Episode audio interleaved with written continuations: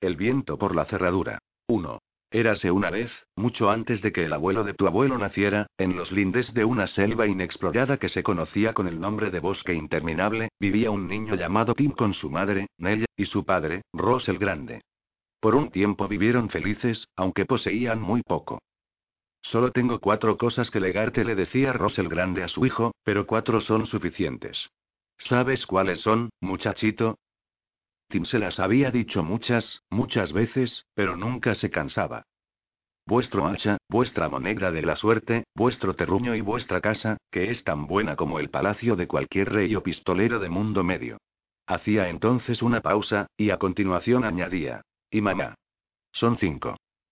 Ross el Grande se reía y besaba en la frente a su hijo, que ya estaría acostado en la cama, pues este catequismo generalmente tenía lugar al final del día. A sus espaldas, en el bando de la puerta, Nella guardaba su turno para plantar un beso sobre el de su marido. Ea replicaba Ross el Grande. Jamás debemos olvidarnos de mamá, pues sin ella, nada tiene valor. Así era como Tim se iba a dormir, sabedor de que era amado, y sabedor de que tenía un lugar en el mundo, y escuchando al viento nocturno deslizar su extraño aliento sobre la cabaña dulce por el aroma de la fustaflora al borde del bosque interminable, y vagamente agrio pero aún así agradable por el olor de los árboles de fustaferro en lo más hondo, donde solo los hombres más valientes osaban adentrarse. Aquellos fueron años felices, pero como sabemos por los relatos y por la vida, los años felices nunca duran mucho. 2. Un día, cuando Tim tenía 11 años, Ross el Grande y su compañero, Cage el Grande, condujeron sus carretas por la calzada mayor hasta donde la ruta del fustaferro se internaba en el bosque, igual que hacían todas las mañanas salvo la séptima, cuando todos en Arbolvilla descansaban. En aquel día, sin embargo, solo Cage el Grande regresó. Tenía la piel orinada y chamuscado el chaleco. Había un agujero en la pernera izquierda de sus pantalones tejidos a mano. Burbujas de carne roja asomaban a través. Venía medio desplomado en el pescante, como si careciera de fuerza suficiente para sentarse derecho. Neil Ross salió a la puerta de su casa y gritó. ¿Dónde está Ross el Grande? ¿Dónde está mi esposo? Cage el Grande movió la cabeza de lado a lado con lentitud. El tamiz de su cabello filtró nubes de ceniza sobre sus hombros. Pronunció una única palabra, pero una fue suficiente para licuar las rodillas de Tim. Su madre empezó a chillar. La palabra era dragón. 3. Ninguna persona viva hoy en día ha visto jamás nada igual al bosque interminable, pues el mundo se ha movido. Era un lugar oscuro y lleno de peligros. Los leñadores de Arbolvilla, aun cuando lo sabían mejor que nadie en mundo medio, nada conocían de lo que vivía o crecía diez ruedas más allá del punto donde la arboleda de fustafloros terminaba y el bosque de fustaferros aquellos altos y siniestros centinelas empezaba. Las grandes profundidades constituían un misterio plagado de plantas extrañas, animales aún más extraños, ciénagas pestilentes y así se decía restos del pueblo antiguo que a menudo eran mortíferos. Las gentes de Arbolvida temían al bosque interminable, y con razón. Ross el Grande no era el primer leñador que recorría la ruta del fustaferro y no regresaba. Así y todo, también lo amaban, pues era el fustaferro lo que daba de comer y vestía a sus familias. Comprendían, aunque nadie lo habría expresado en voz alta, que el bosque estaba vivo. Y, como todos los seres vivientes, necesitaba alimentarse. Imagina que eres un ave que sobrevuela aquella extensión de tierra virgen.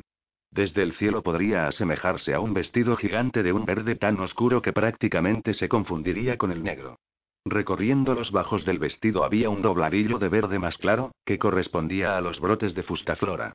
Inmediatamente debajo, en la frontera más remota de la baronía del norte, se ubicaba Arbolvilla, la última población en lo que era entonces un país civilizado.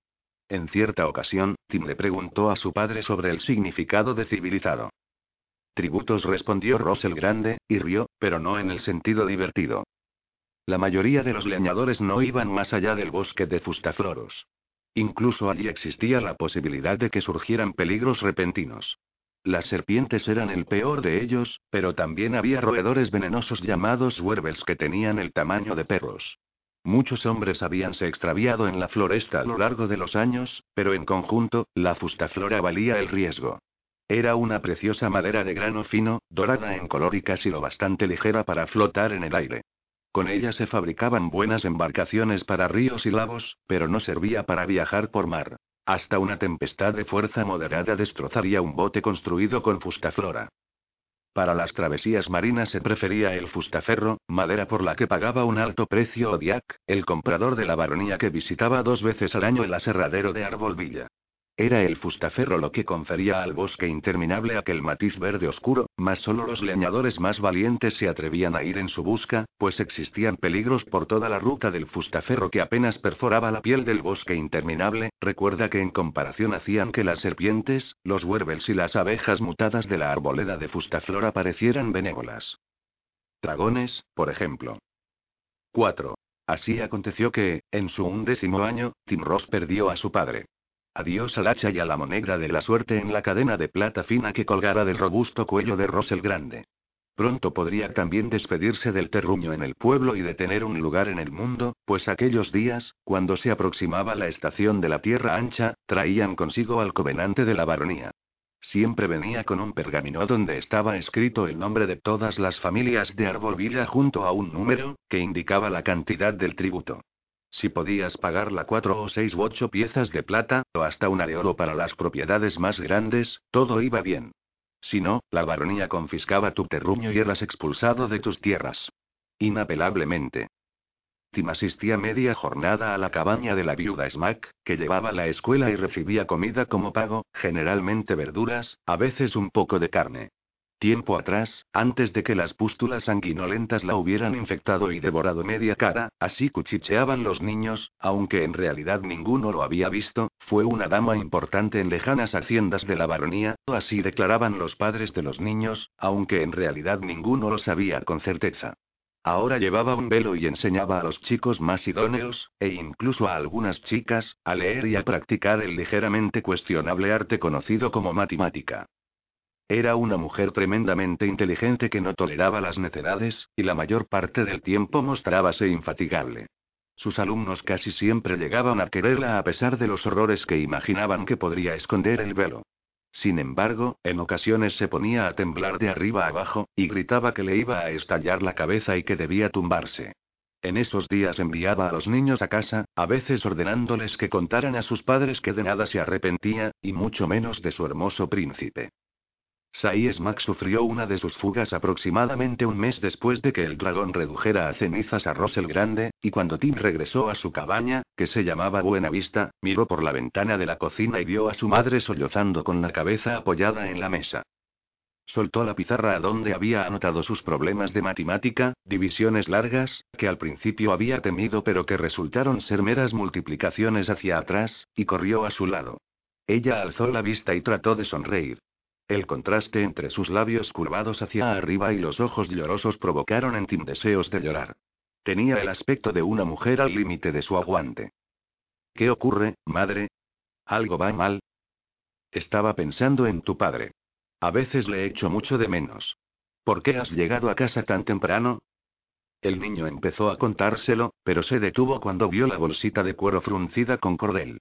Ella había puesto los brazos encima, como para ocultársela, y cuando le vio mirando, la trasladó de la mesa a su regazo. Ahora bien, Tim no era ni mucho menos un niño estúpido, de modo que preparó café antes de decir nada más. Cuando su madre hubo bebido un poco, él insistió en que lo tomara con azúcar, pese a que apenas quedaba suficiente en el tarro y se hubo calmado, le preguntó qué más iba mal. No sé a qué te refieres. ¿Por qué estaba contando nuestro dinero? Lo poco que hay para contar, dijo ella.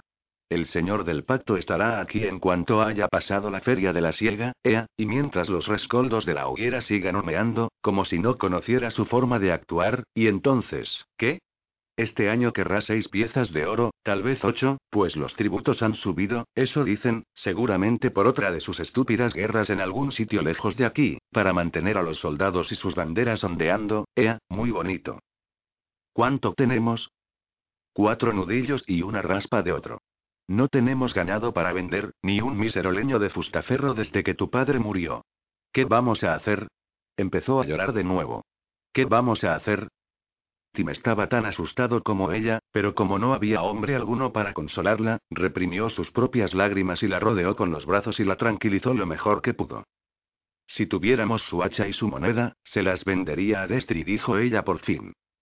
Tim se horrorizó incluso a pesar de que el hacha y la moneda de la suerte habían desaparecido, quemadas en la misma fiera explosión que habíase llevado a su alegre y bondadoso dueño. Jamás se le ocurriría, madre. Ea, lo haría. Para mantener el terruño y la casa, lo haría. Esas eran las cosas que verdaderamente le importaban, y tú, y yo. De poder hablar, diría. Hazlo, Nell, y de buen ánimo, pues Destry tiene su buen dinero. Suspiró. Pero después el viejo covenante de la baronía volvería el año que viene y luego el año siguiente y se cubrió el rostro con las manos. Oh, Tim, nos echarán de nuestra tierra y no se me ocurre ni una sola idea para evitarlo. ¿Y a ti? Tim habría dado todo lo que poseía, que no era mucho, por ser capaz de darle una respuesta, pero no pudo. Solo pudo preguntar cuánto tiempo faltaba hasta que el recaudador apareciera en Arbolvilla a lomos de su alto caballo negro, sentado a horcajadas en una silla que valía más de lo que Rosel Grande había ganado en 25 años arriesgando la vida en aquella estrecha vereda conocida como la ruta del fusiferro. Ella levantó cuatro dedos. Tantas semanas como estas si el tiempo acompaña. Levantó otros cuatro. Estas sí hace un tiempo de perros y queda retenido en los pueblos agrícolas de las centrales. Ocho es lo máximo que podemos esperar, creo. Y después sí. Sucederá algo antes de que llegue, dijo Tim. Papá siempre decía que el bosque provee a aquellos que lo aman. Lo único que le he visto hacer desde siempre ha sido llevarse, dijo ella, y volvió a cubrirse el rostro. Cuando el chico intentó rodearla con el brazo, ella lo rechazó con la cabeza. Tim salió penosamente a recoger su pizarra. Jamás habíase sentido tan triste y asustado. Sucederá algo para cambiar esta situación, pensó. Por favor, que suceda algo para cambiar la situación. Lo peor de los deseos es que a veces se hacen realidad. 5. La tierra llena en Arbolvilla fue generosa aquel año. Hasta Ned lo sabía, aunque los campos maduros eran amargos a sus ojos.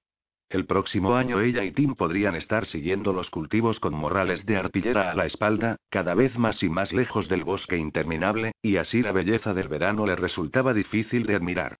El bosque era un lugar terrible, y habíase llevado a su hombre, pero era el único lugar que había conocido. De noche, cuando el viento soplaba desde el norte, se colaba a hurtadillas en su cama por la ventana abierta, como un amante, y traía su particular aroma, amargo y al mismo tiempo dulce, como sangre y bayas. A veces, cuando dormía, soñaba con sus profundas laderas y sus secretos corredores, y con un sol tan difuso que brillaba cual metal verde. El olor del bosque trae visiones con el viento del norte, decían las yentes mayores. Neil no sabía si era cierto o simplemente tratábase de un cuento de chimenea, pero sabía que el bosque interminable olía a vida además de a muerte. Y sabía que Tim lo amaba del mismo modo que había hecho su padre. Igual que ella misma, aunque a menudo contra su voluntad. Había temido en secreto el día en que el niño creciera y adquiriera la fuerza suficiente para transitar por esa peligrosa senda con su padre, pero ahora se descubrió lamentando que tal día nunca llegaría. La matemática de Sai Smack estaba muy bien, pero Ned conocía el verdadero anhelo de su hijo y odiaba al dragón que le robó su sueño. Probablemente hubiera sido una hembra que se limitó a proteger sus huevos, pero Ned la odiaba de todos modos. Esperaba que esa perra de ojos amarillos se tragara su propio fuego, como las antiguas historias aseguraban que a veces hacían, y explotara. 6. Un día, no mucho después de que Tim llegara a casa temprano y la encontrara hundida en lágrimas, Cage el Grande vino buscando a Nell. Tim había conseguido un trabajo de dos semanas ayudando al granjero Destry a segar el heno y, por tanto, ella se encontraba a solas, escardando el huerto de rodillas. Al divisar al amigo y compañero de su difunto marido, se puso en pie y se limpió las manos sucias en el delantal de arpillera que ella llamaba su yuoken. Un único vistazo a las manos limpias y la barba cuidadosamente arreglada del hombre bastó para revelarle el motivo de su visita. Mucho tiempo atrás, de niños, Neil Robertson, Jack Ross y Bern Cage habían sido grandes amigos. Retoños de diferentes carnadas, decían a veces las gentes del pueblo cuando los veían a los tres juntos. En aquellos días eran inseparables.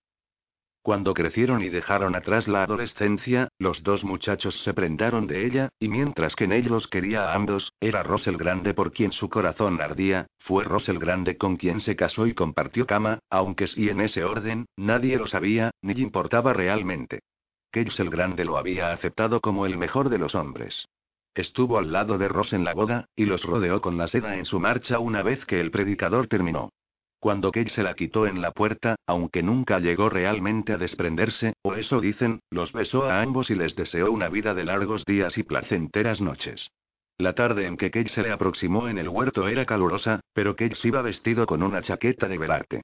Del bolsillo sacó un trozo flojamente anudado de cinta de seda, tal y como ella sabía que haría.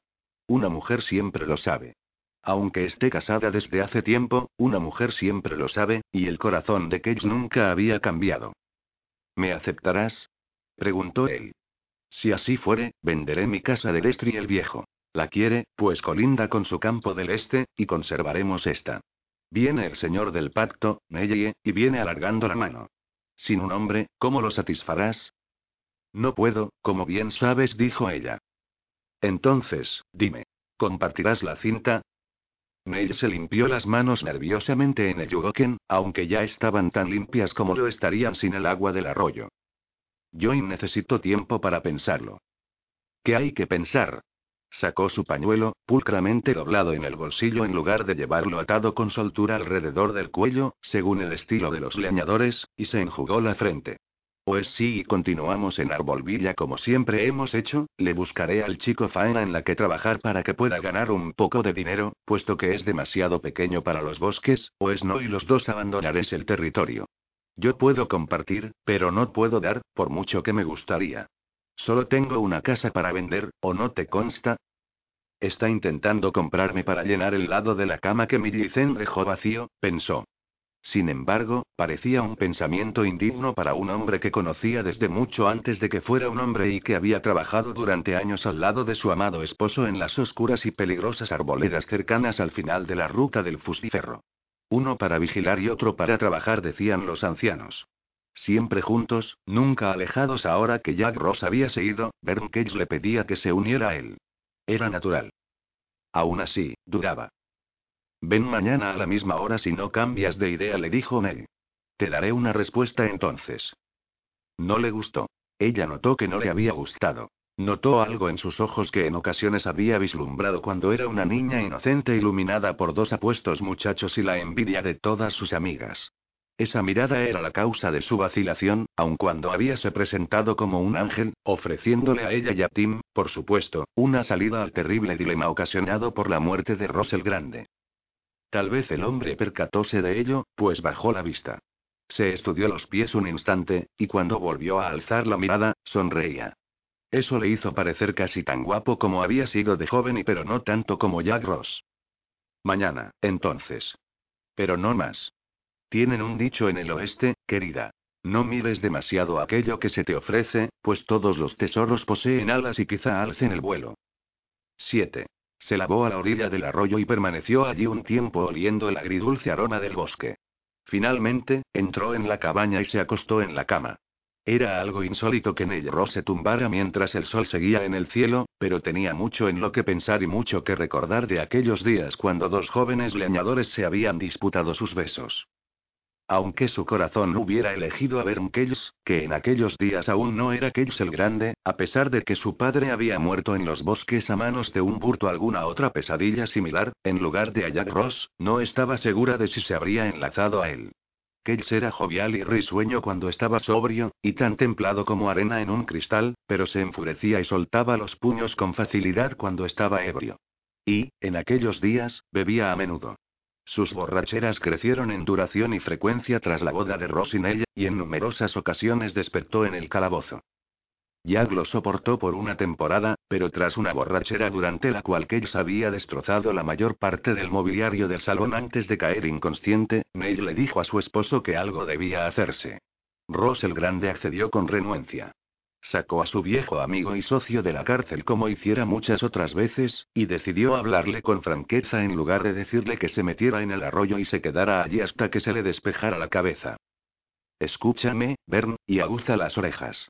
Has sido mi amigo desde que empecé a gatear, y mi socio desde que tuvimos edad suficiente para ir más allá de la floresta a buscar fustaferro nosotros solos. Tú me has guardado la espalda y yo he guardado la tuya. No existe hombre en quien más confíe cuando estás sobrio, pero en cuanto viertes whisky barato por el gaznate, no eres más fiable que el lodo movedizo. No puedo entrar yo solo en el bosque, y todo lo que poseo, todo lo que poseemos, corre peligro si no puedo contar contigo. Detestaría tener que buscarme un nuevo compañero, pero quedas avisado. Tengo una esposa y un crío en camino, y haré lo que tenga que hacer.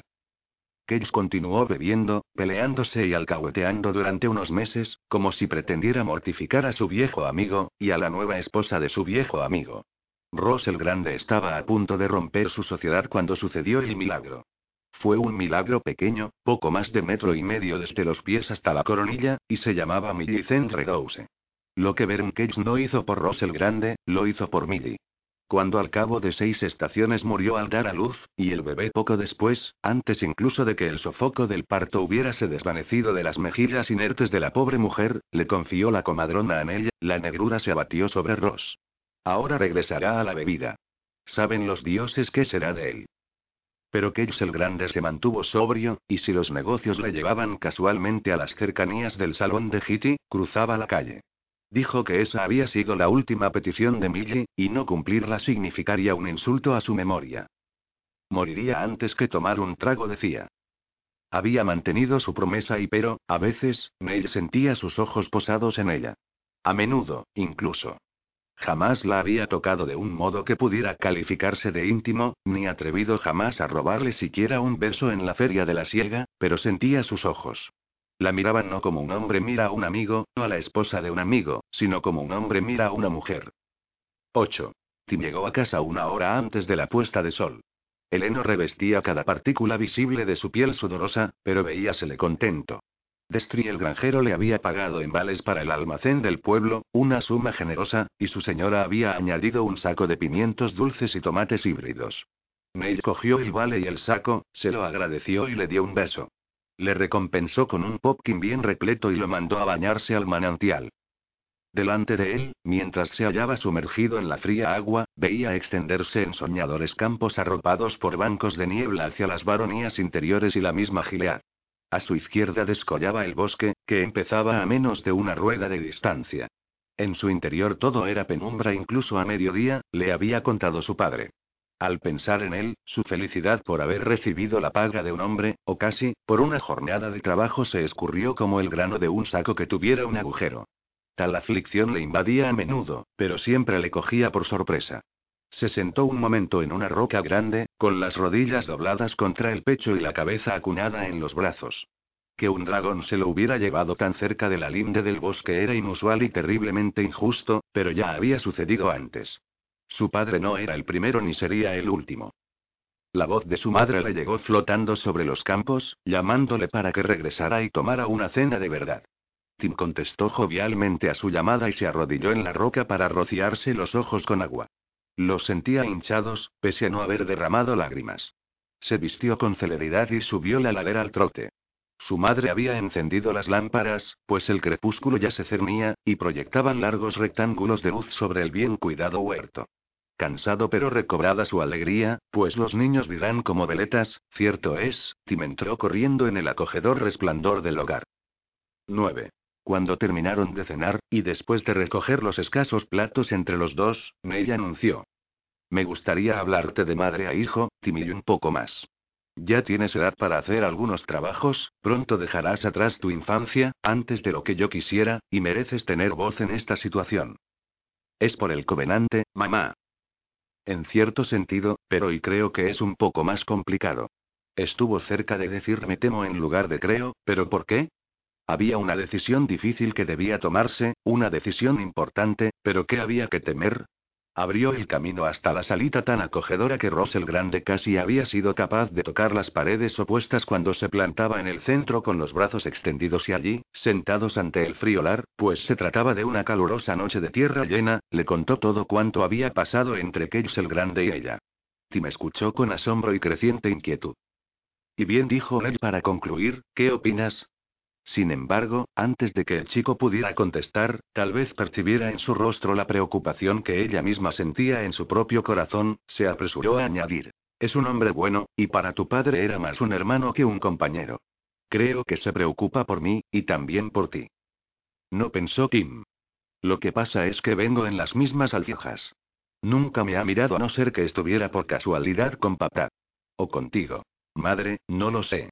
La idea de Cage el Grande en la casa, acostado al lado de su madre, ocupando el lugar de su padre, le revolvió un poco el estómago, como si no hubiera digerido bien la cena. En verdad, ya nunca le sentaba bien. Ha dejado la bebida, dijo ella. Ahora daba la impresión de que hablaba más consigo misma. Ya hace años. Puede que de joven fuera un poco alocado, pero tu padre lo amansó. Y Millicent, por supuesto. Quizá, pero ninguno de los dos está aquí ya, apuntó Tim. Y, madre, todavía no ha encontrado un nuevo compañero. Va a cortar fustaferro él solo, y eso es correr un riesgo de muerte. Aún es pronto, replicó ella. Encontrará a alguien con quien asociarse, pues es un hombre fuerte y sabe dónde hallar los mejores árboles. Tu padre le enseñó a hacerlo cuando ambos eran principiantes, y tienen buenas estacadas cerca del sitio donde acaba la senda. Tim lo sabía de cierto, pero no estaba tan seguro de que Cage encontrara un nuevo socio. Creía que los demás leñadores se mantenían alejados de él. Parecían hacerlo sin ser conscientes de ello, del mismo modo en que un leñador avezado rodearía un arbusto de espinas venenosas, aun cuando lo hubiera visto solo por el rabillo del ojo. Quizás solo sean invenciones mías, pensó. No lo sé, repitió. Una cinta que ha sido enlazada en la iglesia no puede ser desenlazada. Me rió nerviosamente. ¿Y puede saberse de qué parte de la tierra llena has sacado tú eso? De usted, madre, dijo Tim. Ella esbozó una sonrisa. Ajá, ¿acaso sí? Pues por la boca muere el pez. Vayámonos a dormir y por la mañana lo veremos con más claridad.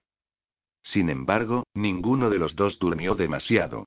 Tim yacía preguntándose cómo sería tener de padrastro a aquellos el Grande. ¿Sería bueno con ellos? ¿Llevaría a Tim al bosque para iniciarle en las artes de un leñador? Eso estaría bien, pensó, pero ¿querría su madre que él continuara la línea de trabajo que había matado a su marido? ¿O preferiría que se quedara al sur del bosque interminable y se hiciera granjero? Destroy me cae muy bien, pensó, pero jamás en la vida sería granjero. Con el bosque interminable tan cerca y tanto mundo por ver. Ni hablar. Separada de su hijo por una pared, Neil yacía rumiando sus propios pensamientos. Primordialmente, se preguntaba cómo serían sus vidas si rechazaba la proposición de que si eran expulsados de sus tierras, lejos del único lugar que había conocido. ¿Cómo serían sus vidas si el covenante de la baronía llegaba a lomos de su alto caballo negro y no tenía nada que darle? 10. Al día siguiente hacía aún más calor, pero Cage el Grande vino con la misma chaqueta de velarte. Tenía el rostro rojo y brillante. Neil se dijo para sí que no olía a Graf en su aliento, y aunque así fuera, ¿qué importaba? Solo se trataba de sidra fuerte, y cualquier hombre necesitaría uno o dos tragos antes de afrontar la decisión de una mujer. Aparte, ya había tomado una determinación. O casi. Sin darle tiempo a que formulara su pregunta, habló con audacia. Al menos, con la mayor audacia de la que fue capaz. Mi chico me ha recordado que una cinta enlazada en la iglesia no puede desenlazarse. El Grande frunció el ceño, si bien ella no supo precisar si fue la mención del muchacho o el lazo del matrimonio lo que le turbó. Ea, ¿y cuál es el problema? Solo si serás bueno con Tim y conmigo. Ea, tanto como sea me posible. El fruncimiento de cejas se acentuó. Ella no supo precisar si se trataba de furia o perplejidad. Esperaba que fuese lo segundo. Los hombres que talan y cortan y desafían a las bestias en la profundidad del bosque a menudo se hallan perdidos en situaciones como esta, ella lo sabía, y ante la idea de un Cage el Grande perdido, su corazón se abrió a él. ¿Das tu palabra? preguntó. Relajó el ceño. Un destello blanco relució a través de su negra barba pulcramente recortada cuando sonrió. Ea, con mi fe y mi sello. Entonces mi respuesta es sí. Y así aconteció que se casaron. Aquí es donde muchas historias terminan. Es donde esta, lamento decir, realmente empieza. 11. Se sirvió Graf en la recepción de la boda, y para ser un hombre que había renunciado a la bebida, Cage el Grande se vertió una cantidad considerable en el gaznate. Tim vio esto con inquietud, pero su madre no pareció darse cuenta. Otro detalle que inquietó a Tim fue los pocos leñadores que asistieron, a pesar de ser Days. Si en lugar de un chico hubiera sido una chica, quizá habríase percatado de algo más. Varias de las mujeres que Neil consideraba amigas la miraban con expresiones de reservada compasión. Esa noche, bien entrada la madrugada, se despertó a causa de un golpe y un grito que podrían haber formado parte de un sueño, pero que parecían haber atravesado la pared de la habitación que su madre ahora compartía, cierto, pero aún imposible de creer, con Cage el Grande. Tim permaneció tumbado, escuchando, y ya casi se había vuelto a entregar al sueño cuando oyó un llanto quedo, seguido por la voz de su nuevo padrastro, baja y ronca. Cállate, ¿quieres? No tienes ni una herida, no hay sangre, y yo me levanto con los pájaros. Los sonidos de llanto cesaron. Tim escuchó, pero la charla había terminado. Poco después de que Cage el Grande empezara a roncar, cayó dormido. A la mañana siguiente, mientras su madre freía unos huevos en la cocina, Tim le vio un cardenal en el brazo, por encima del interior del codo. No es nada, dijo Ned cuando vio que la miraba.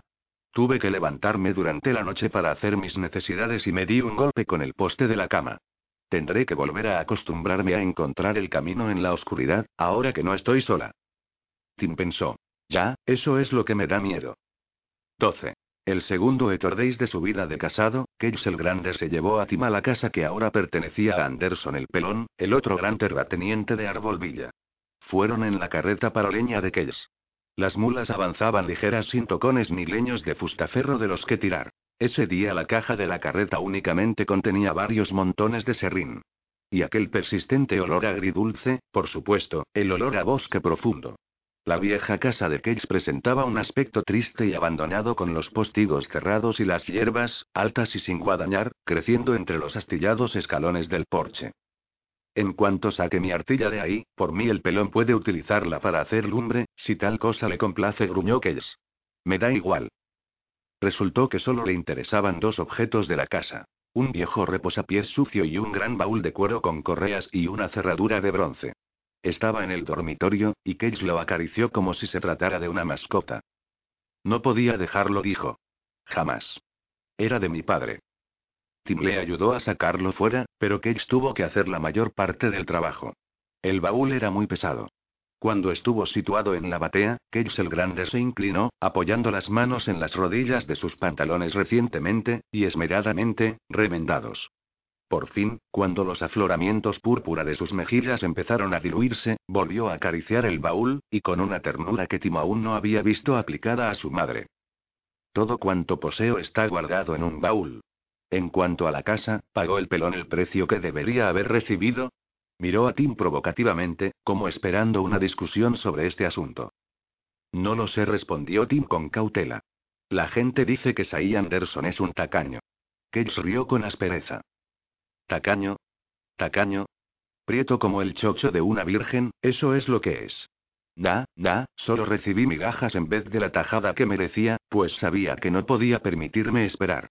Ayúdame a atar la portezuela de atrás, muchacho, y no te hagas el aragán. Tim no ganduleó. Tuvo su lado de la portezuela bien asegurado antes de que Cage terminara de atar el suyo con un descuidado nudo que hubiera provocado las carcajadas de su padre. Cuando finalmente acabó, Cage el Grande obsequió a su baúl con otra de aquellas caricias extrañamente afectuosas. Lo que hay aquí dentro es todo lo que tengo ahora. El pelón sabía que necesitaba plata antes de la tierra ancha, ¿verdad que sí? El viejo ya sabes quién va a venir pronto y va a alargar la mano. Escupió entre sus viejas botas rozadas. Todo esto es culpa de tu madre. ¿Culpa de madre? ¿Por qué? ¿Es que tú no querías casarte con ella? Cuida tu lengua, muchacho. Cage bajó la mirada, pareció sorprenderse al ver un puño en el lugar donde había estado su mano, y abrió los dedos. Eres demasiado joven para entenderlo. Cuando seas mayor, descubrirás que las mujeres saben sacar lo mejor de un hombre. Volvamos a casa.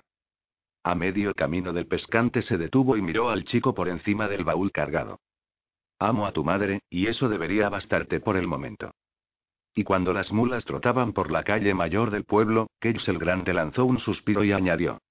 También quería a tu padre, y no sabes cuánto lo echo de menos. No es lo mismo sin él a mi lado en los bosques, ni ver a Misty y Dixie tirando por la senda delante de mí. Al oír estas palabras, y muy a su pesar, el corazón de Tim se abrió un poco al hombre fornido y de hombros caídos que manejaba las riendas. Sin embargo, antes de que el sentimiento tuviera oportunidad de crecer, Cage el Grande habló de nuevo.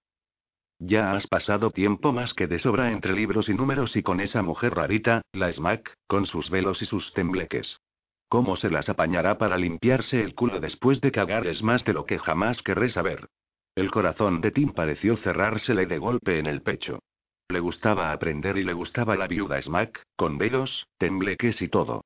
Le consternó oír hablar de ella con tal despiadada crueldad. ¿Qué voy a hacer, entonces? ¿Ir a los bosques contigo? Se vio a sí mismo en la carreta de su padre, detrás de Misty y Bixie. Eso no sería tan malo. No, no sería malo en absoluto. Cage ladró una carcajada. ¿Tú? ¿En los bosques? ¿Con once años? Cumpliré doce el mes que vi.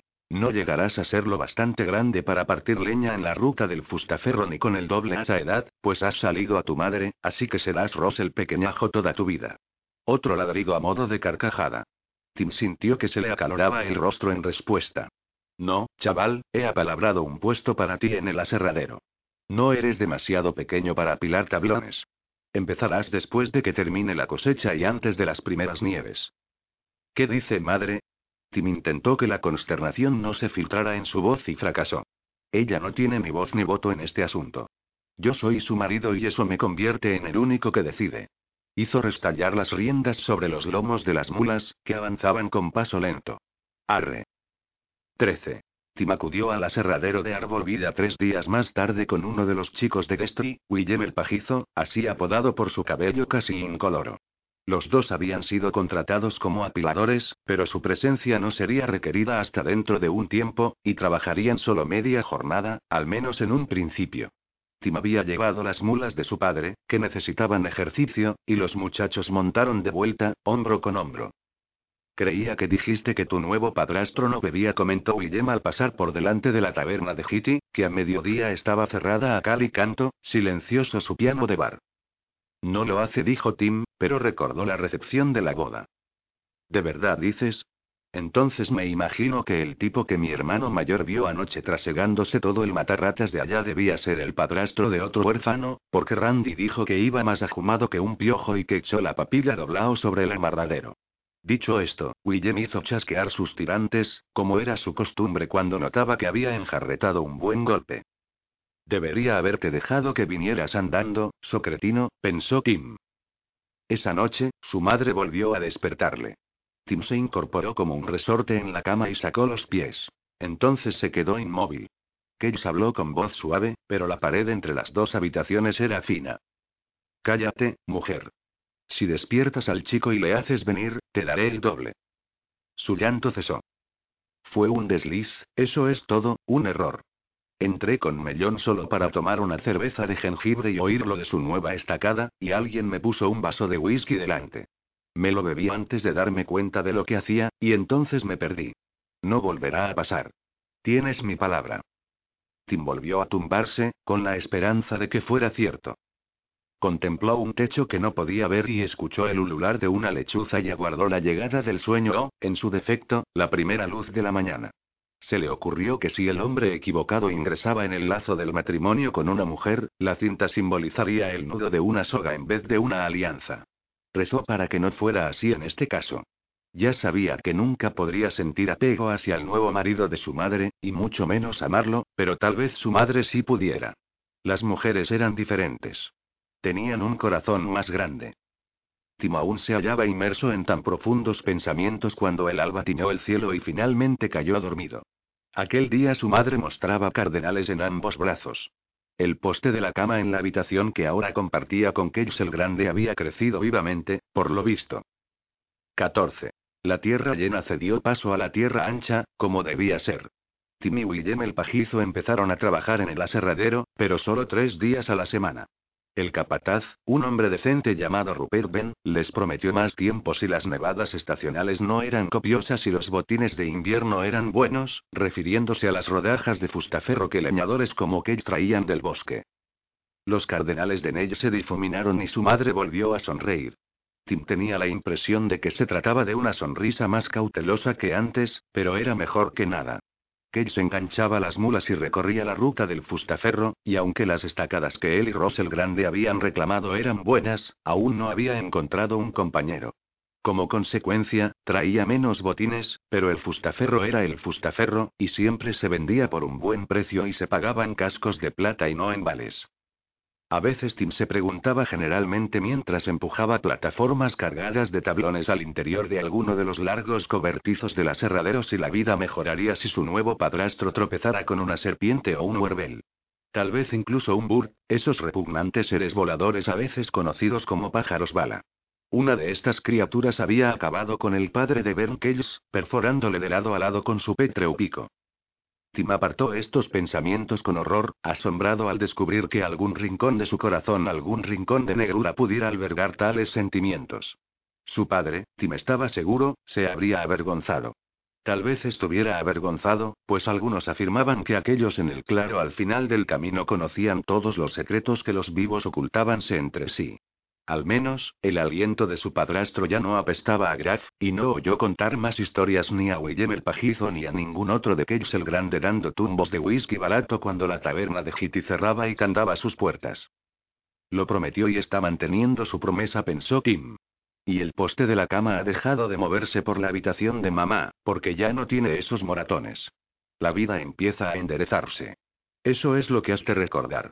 Cuando llegaba a casa tras salir del aserradero los días que trabajaba, su madre ya tenía la cena en el horno. Cage el Grande aparecía más tarde. Primero se lavaba en el manantial entre la casa y el granero para quitarse el serrín de las manos, los brazos y el cuello, y luego engullía su propia cena. Comía en cantidades copiosas, repitiendo una y hasta dos veces platos que en ella le servía con prontitud. Ella no mentaba palabra. Si hablaba, su nuevo marido limitábase a refunfuñar cualquier respuesta. Al acabar, se iba a la salita de atrás a fumar sentado en su baúl. A veces Tim levantaba la vista de su pizarra, donde resolvía los problemas de matemática que la viuda Smack todavía le mandaba, y veía a aquellos observándole fijamente a través del humo de su pipa.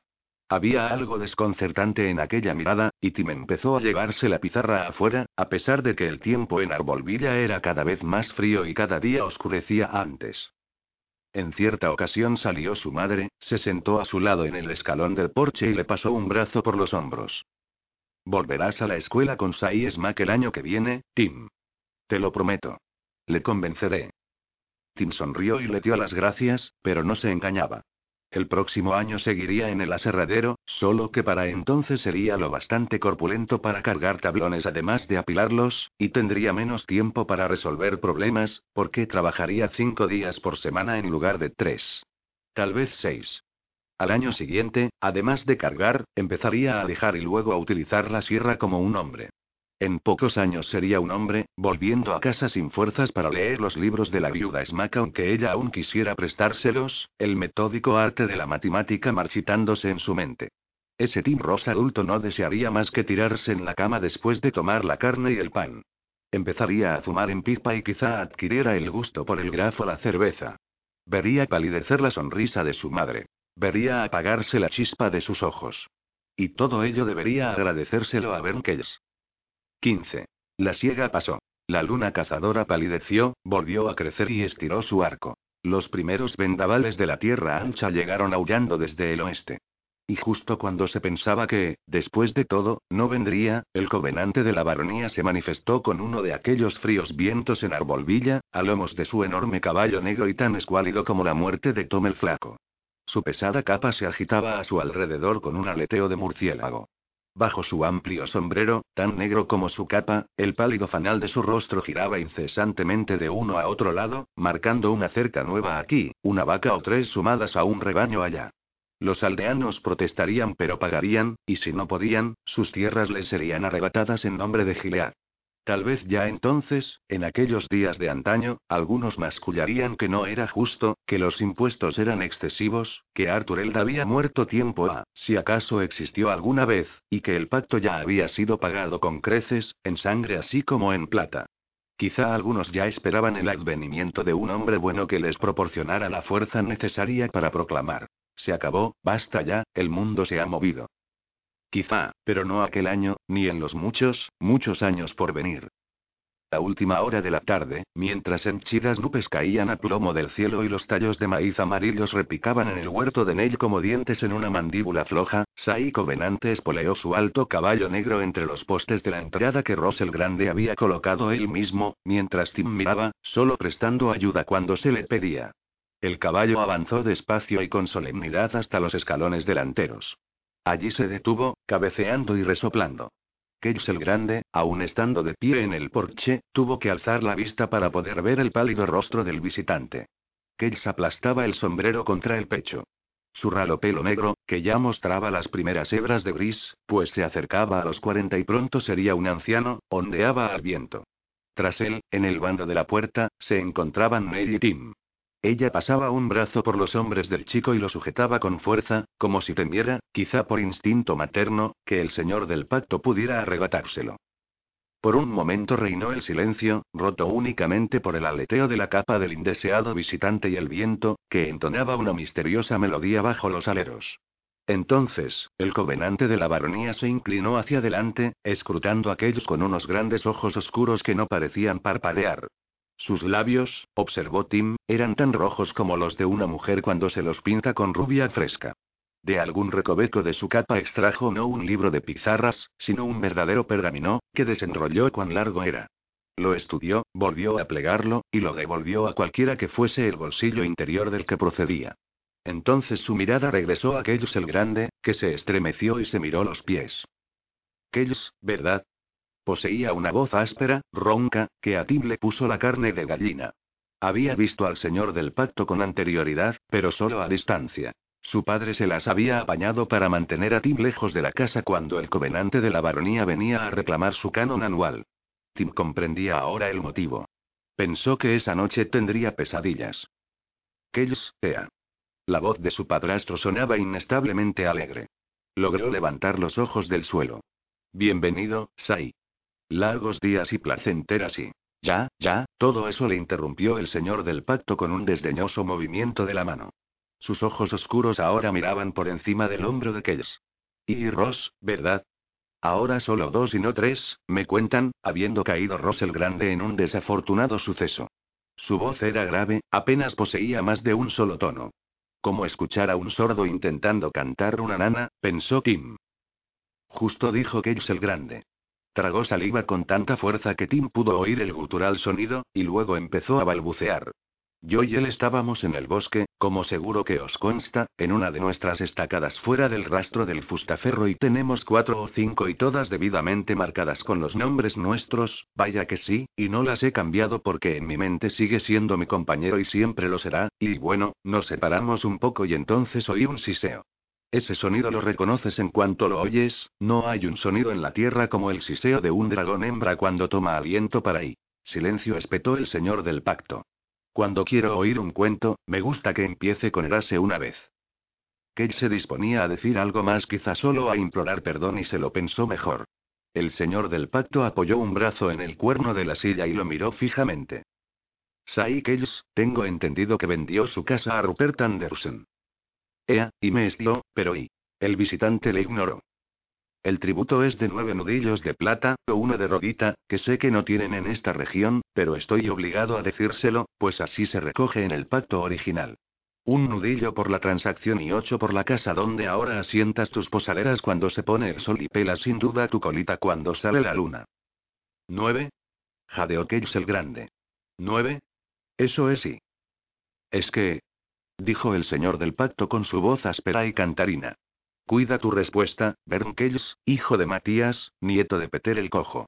Ten mucho cuidado, porque, aunque tu cuello es grueso, creo que un buen estiramiento lo adelgazaría.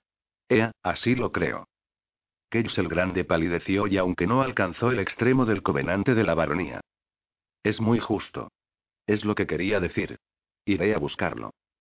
Entró en la casa y regresó con una cartera de piel de ciervo. Era el saquito monedero de Ross el Grande, aquel sobre el cual la madre de Tim había derramado sus lágrimas un día a principios de la tierra llena. Un día cuando la vida parecía más justa, aún a pesar de la muerte de Ross el Grande. Cage le entregó el saquito a Nelly y dejó que contara los preciosos nudillos de plata y los fuera poniendo en su mano ahuecada.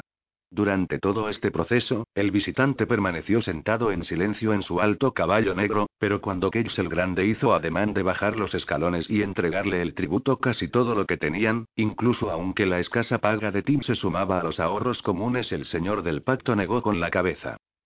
Aguarda en tu sitio. Que me lo traiga el chico, pues es leal, y en su semblante veo el rostro de su padre. Ea, lo veo muy bien. Tim tomó el puñado doble de nudillos cuanto pesaban.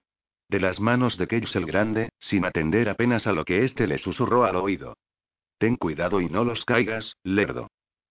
Tim descendió los escalones del porche como un niño en un sueño. Levantó las manos ahuecadas y, antes de saber lo que sucedía, el señor del pacto le había apresado por las muñecas y subido a su caballo. Tim notó que arco y pomo estaban decorados con una cascada de runas plateadas. Lunas y estrellas y cometas y cálices que vertían fuego frío. Al mismo tiempo, se dio cuenta de que el puñado doble de nudillos había desaparecido. El señor del pacto los había cogido, aunque Tim no pudo recordar con exactitud cuándo había pasado. Neil gritó y echó a correr. Sujétala y reténla ahí. Bramó el señor del pacto, tan cerca del oído de Tim que a punto estuvo de ensordecerle. Cage agarró a su mujer por los hombros y tiró de ella bruscamente hacia atrás. Tropezó y cayó en los tablones del porche, las largas faldas revoloteando en torno a sus tobillos. Madre. Llamó Tim a voz en cuello. Intentó saltar de la silla, pero el señor del pacto lo retuvo con facilidad. Olió a carne de fogata y sudor añejo. Tranquilo, joven Tim Ross, no se ha hecho ni una pizca de daño. Mira con qué agilidad se levanta. Entonces, dirigiéndose a Nell, que, efectivamente, se había puesto en pie, dijo: No os apuréis, Sai. Tan solo me gustaría tener unas palabras con él. ¿Lastimaría yo a un futuro feudatario del reino? Si le haces daño, te mataré, demonio, dijo ella. Cage levantó un puño. Calla tu estúpida bocaza, mujer. Neil no se encogió ante la amenaza del puño. Solo tenía ojos para Tim, sentado en el imponente caballo negro delante del señor del pacto, cuyos brazos tenían el pecho de su hijo. El covenante sonrió a los dos en el porche, uno con el brazo aún levantado para asestar un puñetazo, la otra con lágrimas surcándole las mejillas. Neil y proclamó. La feliz pareja. Espoleó con la rodilla a su montura, que volvió a grupas y avanzó con paso lento hasta la puerta. Mantenía firmemente los brazos en torno al pecho de Tim, echando su rancio aliento en la mejilla del muchacho. En la entrada picó de nuevo a su montura con las rodillas y el caballo se detuvo. Al oído de Tim que aún retumbaba susurró. ¿Qué opináis de vuestro nuevo padrastro, joven Tim? Habla verdad, pero habla en voz baja. Este es nuestro parlamento, y ellos no tienen aquí cabida. Tim no quería volverse, no quería tener el pálido rostro del señor del pacto más cerca de lo que ya estaba, pero guardaba un secreto que lo carcomía por dentro. De modo que se giró, y al oído del recaudador de impuestos musitó. Cuando le da a la bebida, pega a mamá. Sí, ¿eh? Bueno, ¿acaso me sorprende? ¿Acaso su padre no pegaba a su propia madre? Y lo que se aprende de niño se convierte en hábito, así es. Una mano enguantada los arropó con un ala de la pesada capa negra como si de una manta se tratase, y Tim sintió que la otra mano deslizaba algo pequeño y duro en el bolsillo de su pantalón. Un obsequio, joven Tim. Es una llave. ¿Sabéis lo que la hace especial? Tim negó con la cabeza. Es una llave mágica. Abrirá cualquier cosa, pero solo una única vez. Después, será tan inútil como el polvo, así que úsala con cuidado. Rió como si fuera el chiste más divertido que hubiera oído jamás. Su aliento le revolvió el estómago a Tim. Joy tragó saliva. No tengo nada que abrir. No hay cerraduras en Arbolvilla, excepto en la cantina y la prisión. Oh, creo que sabéis de otra. ¿Verdad? Tim evaluó los oscuramente alegres ojos del señor del pacto y nada dijo. El ilustre personaje asintió, sin embargo, como si lo hubiera hecho. ¿Qué le estás diciendo a mi hijo? Gritó Ned desde el porche. Deja de verter veneno en sus oídos, demonio. No prestes atención, joven Tim, muy pronto se enterará. Sabrá mucho pero ve poco. Rió con disimulo. Poseía dientes muy grandes y muy blancos. Una adivinanza. ¿Puedes resolverla? No.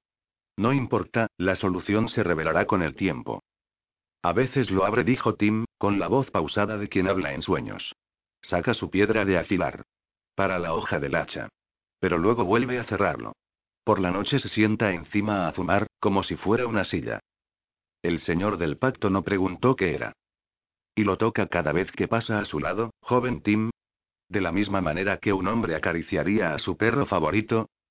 Sí, por supuesto, pero Tim no lo dijo. No necesitaba decirlo. Tenía la impresión de que no existía secreto alguno que pudiera ocultar de la mente maquinadora que residía tras aquel alargado rostro blanco. Ni uno solo. Está jugando conmigo, pensó Tim. Solo soy un pasatiempo para un día aburrido en un pueblo aburrido que pronto dejará atrás. Pero rompe sus juguetes. Basta con ver esa sonrisa suya para darse cuenta. Acamparé las próximas dos noches en la ruta del Fustaferro, a una o dos ruedas de aquí, dijo el covenante con voz oxidada y carente de armonía. Ha sido un largo viaje, y me cansan todos los graznidos que he de escuchar. En el bosque hay burtis y huervels y serpientes, pero ellos no graznan. Tú nunca te cansas, pensó Kim. No, tú no. Ven a verme si te apetece. Ninguna risa disimulada esta vez. Esta vez se rió tontamente, como una muchacha traviesa. Y si te atreves, por supuesto. Pero ven por la noche, pues este hijo de Yuila gusta de dormir durante el día si se presenta la ocasión. O quédate aquí si eres tímido. Me es indiferente. Arre. La exclamación iba dirigida al caballo, que andaba con paso lento de vuelta al porche, donde en ella guardaba retorciéndose las manos y Cage el Grande observaba con el ceño fruncido a su lado. Los dedos, delgados y fuertes, del señor del pacto se cerraron de nuevo en torno a las muñecas de Tim como grilletes y lo levantaron. Un momento después el chico estaba posado en el suelo, alzando la vista al rostro blanco y los sonrientes labios rojos. La llave ardía en las profundidades de su bolsillo. Por encima de la casa retumbó un trueno, y empezó a llover. La baronía os da las gracias, dijo el señor del pacto, tocándose con un dedo enguantado el borde de su sombrero de ala ancha.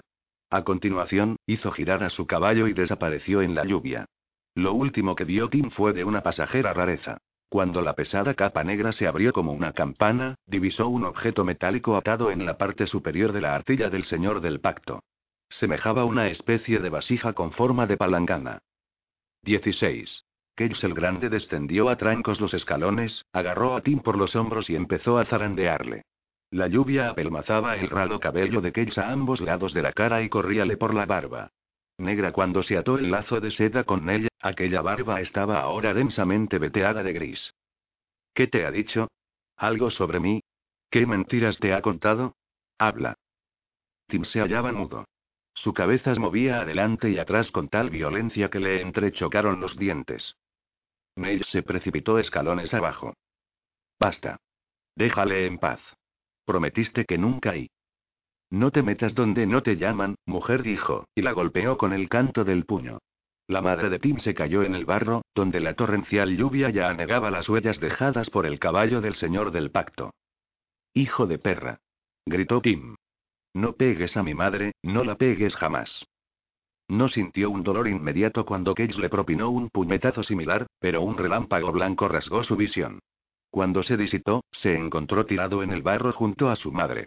Estaba aturdido, le retumbaban los oídos, y la llave seguía quemándole en el bolsillo como carbón vivo.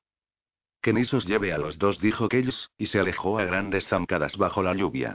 Al traspasar la cancela, giró a la derecha, en dirección a la corta calle mayor de Arbolvilla. Directo a la taberna de Hitty, Tim no tenía duda. Su padrastro se había mantenido apartado de la bebida durante toda la tierra ancha por lo que él sabía, al menos, pero eso cambiaría esta noche. Tim dedujo por el rostro pesaroso de su madre mojado por la lluvia, el cabello lacio pegado a la enrojecida mejilla salpicada de barro que ella también lo sabía. Tim le rodeó la cintura con el brazo, ella le pasó el suyo por los hombros.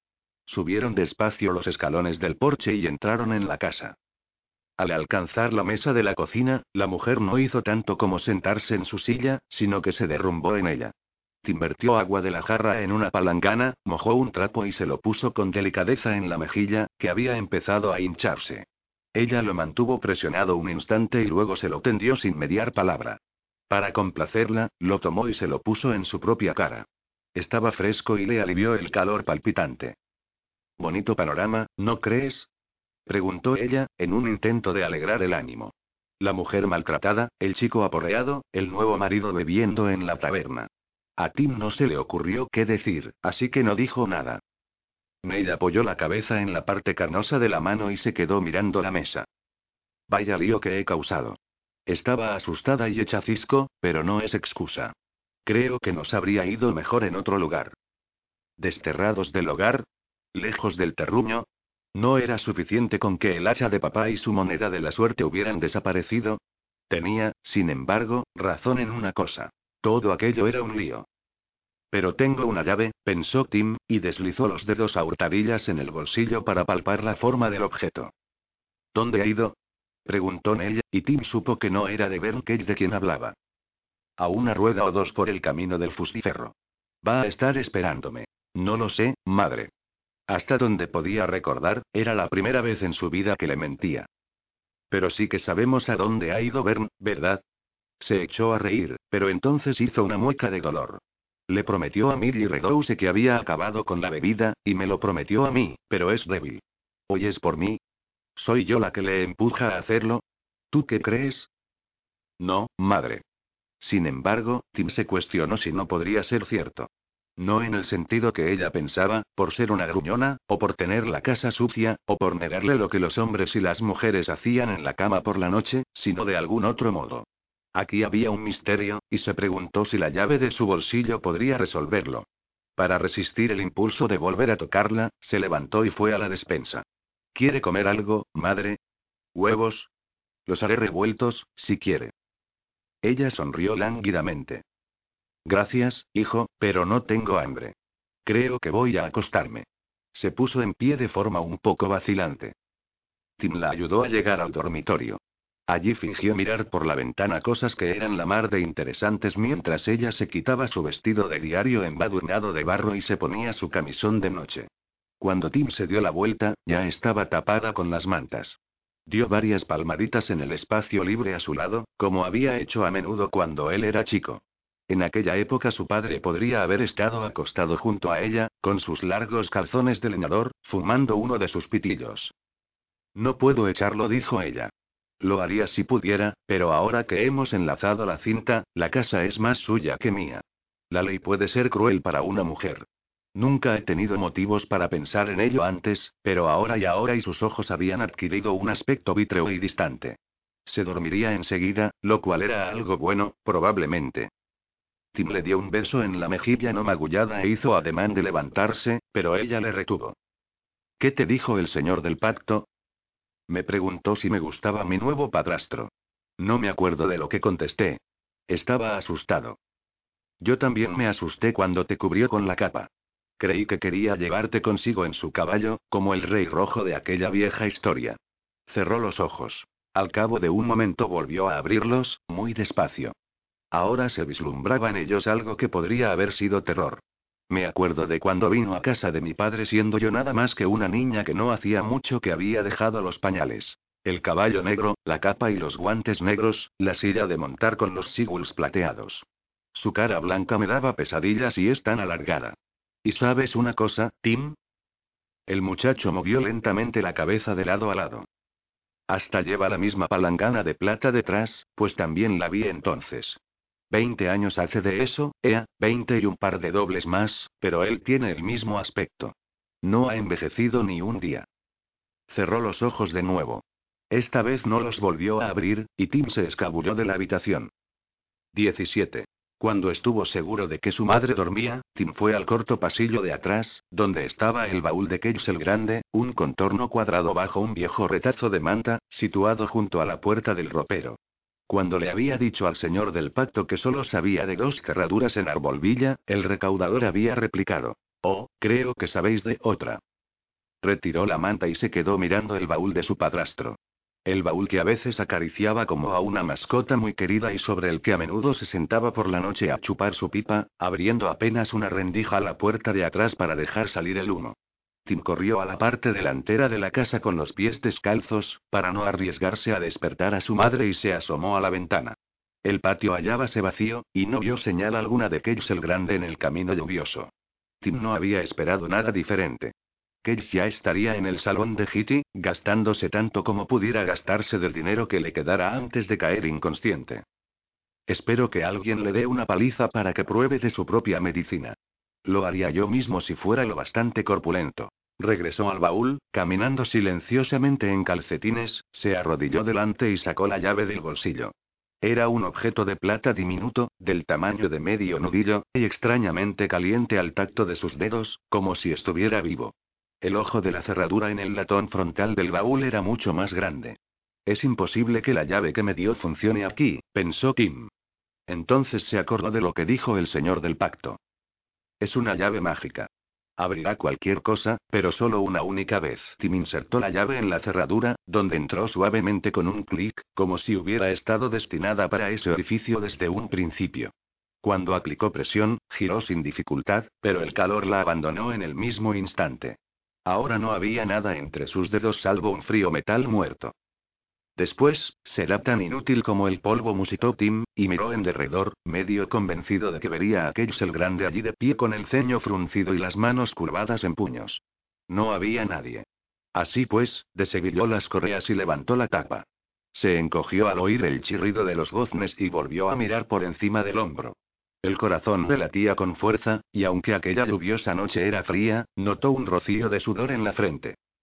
Había camisas y pantalones encima, puestos de cualquier manera, la mayoría de las prendas deshilachadas. Tim pensó, con un resentimiento amargo que le era completamente nuevo. Será mi madre quien las lavará y las remendará y las doblará bien cuando él se lo pida.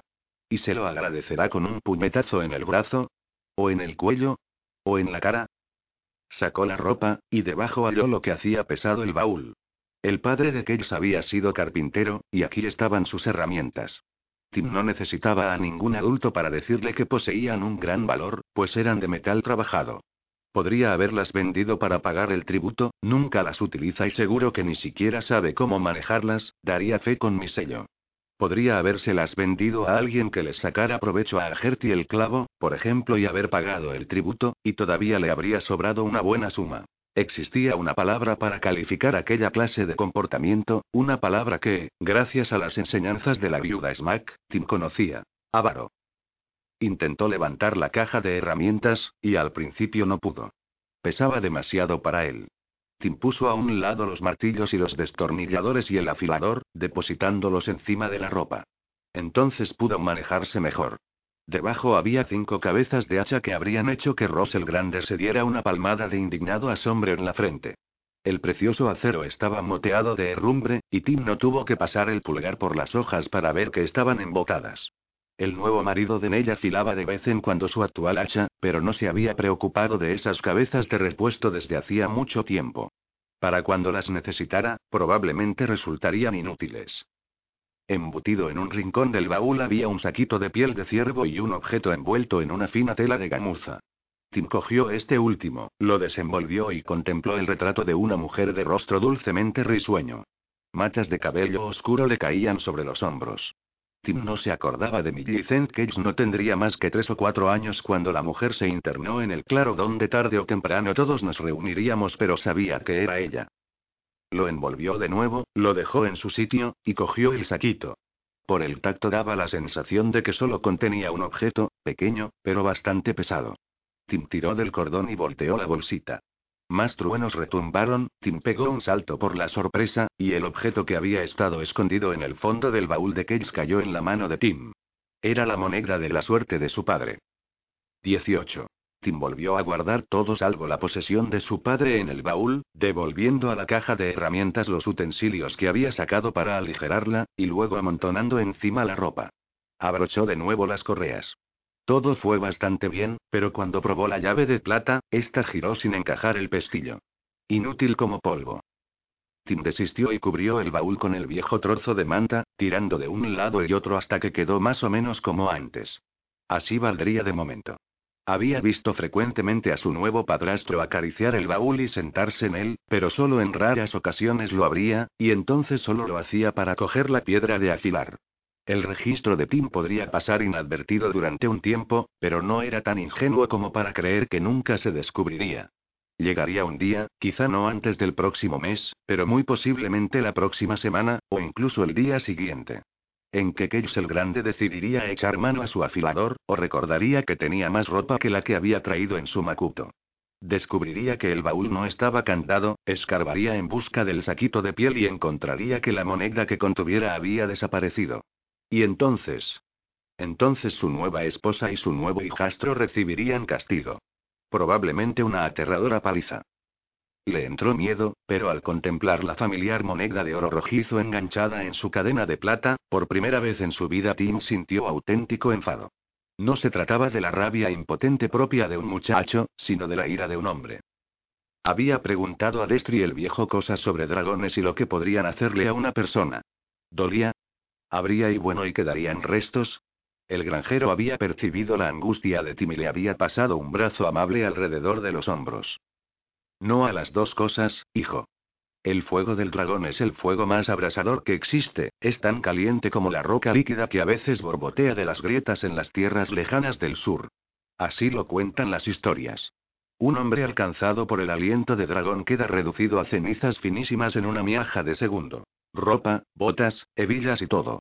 Con que si me preguntas si tu padre sufrió, quédate tranquilo. Para él, todo acabó en un instante. Ropa, botas, hebillas y todo. Pero la moneda de la suerte de papá ni siquiera estaba chamuscada, y todos los eslabones de la cadena de plata estaban intactos. Sin embargo, no se desprendía de ella ni para dormir. Así pues, ¿qué le había sucedido a Jack Ross el Grande? ¿Y por qué estaba la moneda en el baúl de Kells? A Tim se le ocurrió una terrible idea, aunque creía conocer a alguien que podría confirmarle si tal espantosa suposición era correcta. Siempre y cuando Tim tuviera las agallas suficientes, desde luego. Ven por la noche, pues este hijo de Yuila gusta de dormir durante el día si se presenta la ocasión. Ya era de noche, o casi. Su madre aún dormía. Tim dejó su pizarra junto a su mano. En ella había escrito: Volveré. No te preocupes por mí. Por supuesto, ningún muchacho que alguna vez viviera puede comprender lo inútil que resulta tal mandato cuando va dirigido a una madre. 19. Tim no deseaba vérselas con ninguna de las mulas de Kells, puesto que tenían mal genio. Las dos que su padre había criado eran todo lo contrario. Misty y Bixie eran nolis, hembras fértiles, capaces en teoría de engendrar descendencia, pero Ross no las había apareado para conservar la dulzura de su carácter. Dios me libre le había dicho a Tim cuando el niño tuvo edad suficiente para plantearle esa cuestión. Los animales como Misty y Bixie no se hicieron para procrear, y de todas formas, casi nunca alumbran crías bien encauzadas. Tim eligió a Bixie, que siempre había sido su favorita, la condujo de la brida por el sendero y luego la montó a pelo.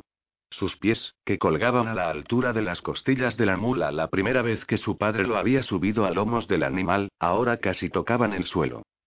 Al principio Bitsy avanzó con paso cansino, las orejas desmochadas por el desaliento, pero cuando los truenos se debilitaron y la lluvia amainó al punto de una ligera llovizna, el animal se animó.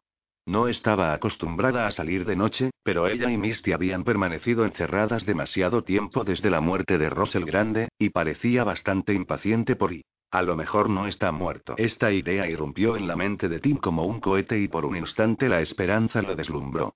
Quizá el Grande siguiera vivo y anduviera vagando por el bosque interminable y... Ya, y a lo mejor la luna está hecha de queso verde, como solía decirme mamá cuando era un pequeñajo. Muerto. En el fondo de su corazón lo sabía, tan seguro como habría sabido si el Grande siguiera con vida. Madre también lo habría sabido en su corazón. Lo habría sabido y jamás se habría casado con ese y ese ese hijo de perra.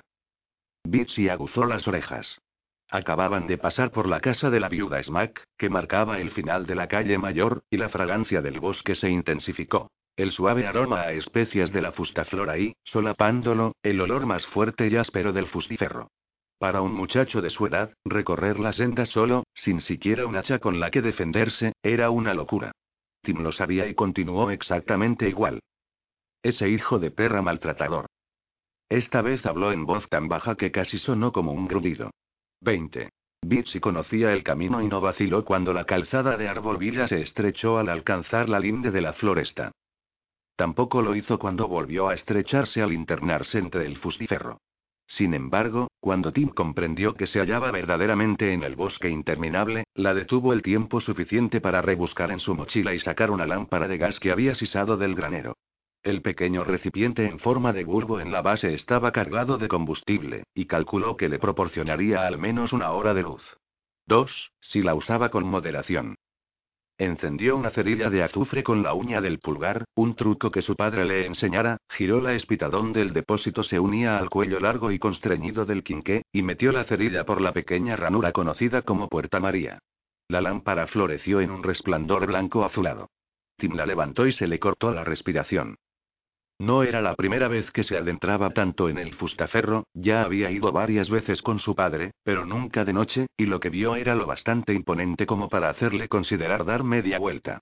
A esa distancia de la civilización los mejores hierros habían sido talados y reducidos a tocones, pero los que aún se conservaban descollaban sobre el muchacho y su mula. Altos y rectos y tan solemnes como ancianos Mani en un funeral, Tim había visto un dibujo en uno de los libros de la viuda, se elevaban fuera del alcance de la luz proyectada por su enclenque lámpara. El tronco era completamente liso hasta unos 10 o 12 metros de altura. Por encima, las ramas se alzaban hacia el cielo como brazos y enmarañaban el angosto sendero con una telaraña de sombras. Como a nivel del suelo eran poco más que negras estacas gruesas, ofrecían la posibilidad de caminar entre ellos. Por supuesto, también era posible que uno acabara degollado por una roca afilada. Cualquiera que fuese lo bastante estúpido como para deambular fuera de la ruta del fustaferro o ir más allá se perdería rápidamente en un laberinto, donde bien podría morir de hambre. Es decir, si no era devorado antes.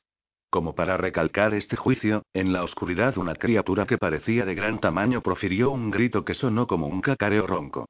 Tim se preguntó qué estaba haciendo ahí cuando en la cabaña donde había crecido le esperaba una cama caliente con sábanas limpias. Entonces tocó la moneda de la suerte de su padre, que ahora colgaba de su propio cuello, y su resolución se afianzó. Bitsy miraba en derredor como inquiriendo. ¿Y bien? ¿En qué dirección? ¿Hacia adelante o hacia atrás? Tú eres el jefe, ¿sabes? Tim no estuvo seguro de si podría reunir el coraje suficiente para apagar la lámpara hasta que lo hizo y se halló de nuevo en la oscuridad. Aunque ya no veía los fustaferros, podía sentir cómo se apiñaban a su alrededor. Aún así, hacia adelante. Presionó los flancos de Bixi con las rodillas, hizo chasquear la lengua contra el paladar y Bixi reanudó la marcha. La fluidez de su paso le indicó que se mantenía en la rodada de la derecha. Su placidez le indicó que no presentía peligro alguno. Todavía, al menos. Aunque, honestamente, ¿qué sabía una mula de peligros? Se suponía que él debería protegerla a ella. Al fin y al cabo, Tim era el jefe. Ah, Bitsy pensó. Si tú supieras. ¿Qué distancia había recorrido? ¿Qué distancia le quedaría aún por recorrer? ¿Hasta dónde llegaría antes de renunciar a esta locura? Él era lo único que le quedaba a su madre en el mundo, el único a quien amar y en quien apoyarse, así que, ¿hasta dónde? Se sintió como si hubiera cabalgado diez ruedas o más desde que dejó atrás el fragante aroma de la fustaflora, pero sabía que no era así, igual que sabía que los crujidos que oía los producía el viento de la tierra ancha en las ramas altas de los árboles y no una bestia innombrable que le siguiera sigilosamente abriendo y cerrando sus fauces en previsión de un aperitivo vespertino. Lo sabía muy bien, pero entonces, ¿por qué el sonido del viento semejábase tanto a una respiración? Contaré hasta cien y luego nos daremos media vuelta, se dijo, pero cuando terminó, y como en la oscuridad cual boca de lobo solo estaban él y su valiente mula, además de cualquiera que sea la bestia que nos sigue los pasos, y cada vez más cerca, su mente insistía en añadir, decidió continuar hasta 200. Cuando llegó a 187 oyó quebrarse una rama. Encendió el quinqué y se giró en derredor con rapidez, blandiéndolo en alto. Las lúgubres sombras parecieron encabritarse primero y luego abalanzarse sobre la presa que era él. ¿Y no hubo algo que retrocedió ante la luz? ¿No vio el centelleo de un ojo rojo? No, seguramente no, pero y. Tim siseó entre dientes, giró la espita para cerrar el gas y chasqueó la lengua. Tuvo que hacerlo dos veces. Bixi, anteriormente tranquila, ahora se mostró inquieta ante la orden de avanzar. Sin embargo, buena y obediente como era, cedió y echó a andar una vez más. Tim reanudó la cuenta y no tardó mucho en llegar a 200. Contaré hacia atrás hasta cero, y si no veo ninguna señal de él, me vuelvo, esta vez de verdad. Había alcanzado el 19 en su cuenta regresiva cuando vislumbró un parpaleo rojo anaranjado más adelante y a su izquierda. Era una fogata, y Tim no tuvo duda de quién la había construido. La bestia que me acechaba nunca estuvo detrás, pensó. Está delante. Ese parpadeo de allá puede ser una fogata, pero también es el ojo que vi. El ojo rojo. Debería volverme mientras esté a tiempo. Entonces tocó la moneda de la suerte que descansaba contra su pecho y siguió adelante. 21. Volvió a encender la lámpara y la levantó. Había muchos ramales cortos, llamados toconeras, que arrancaban a uno y otro lado del camino principal. Justo delante, clavado a un humilde abedul, había un tablón de madera que marcaba uno de ellos. Embadurnado con pintura negra, se leía Cosington Marchley. Tim conocía a estos hombres. Peter Cosington, quien había sufrido su propio golpe de mala suerte ese mismo año, y Ernest Marchley eran leñadores que habían cenado en la cabaña de los Ross en numerosas ocasiones, del mismo modo que la familia Ross había comido muchas veces en casa de uno u otro. Buenos tipos, pero no llegarán lejos, le confesó Ross el Grande a su hijo un día, después de una de aquellas comidas. Hay buen fustaferro cerca de la fustaflora, pero el verdadero tesoro, la madera más densa y más pura, se encuentra en lo más profundo, cerca del borde del Fagonor, donde termina la vereda. Así que, bueno, tal vez sí que haya recorrido solo una rueda o dos, pero la oscuridad lo cambia todo. Dirigió a Bitsy hacia la toconera Cosington Marchley, y menos de un minuto más tarde penetró en un claro donde el señor del pacto esperaba sentado en un tronco ante una alegre fogata. Vaya, he aquí al joven Tim dijo. No te faltan pelotas, aunque todavía pasarán dos o tres años hasta que te salga pelo. Ven, siéntate y toma un poco de este guiso. Tim no estaba muy seguro de querer compartir lo que fuese que comiera ese extraño personaje, pero no había cenado, y el olor que en el aire flotaba procedente de la cazuela colgada sobre el fuego era delicioso.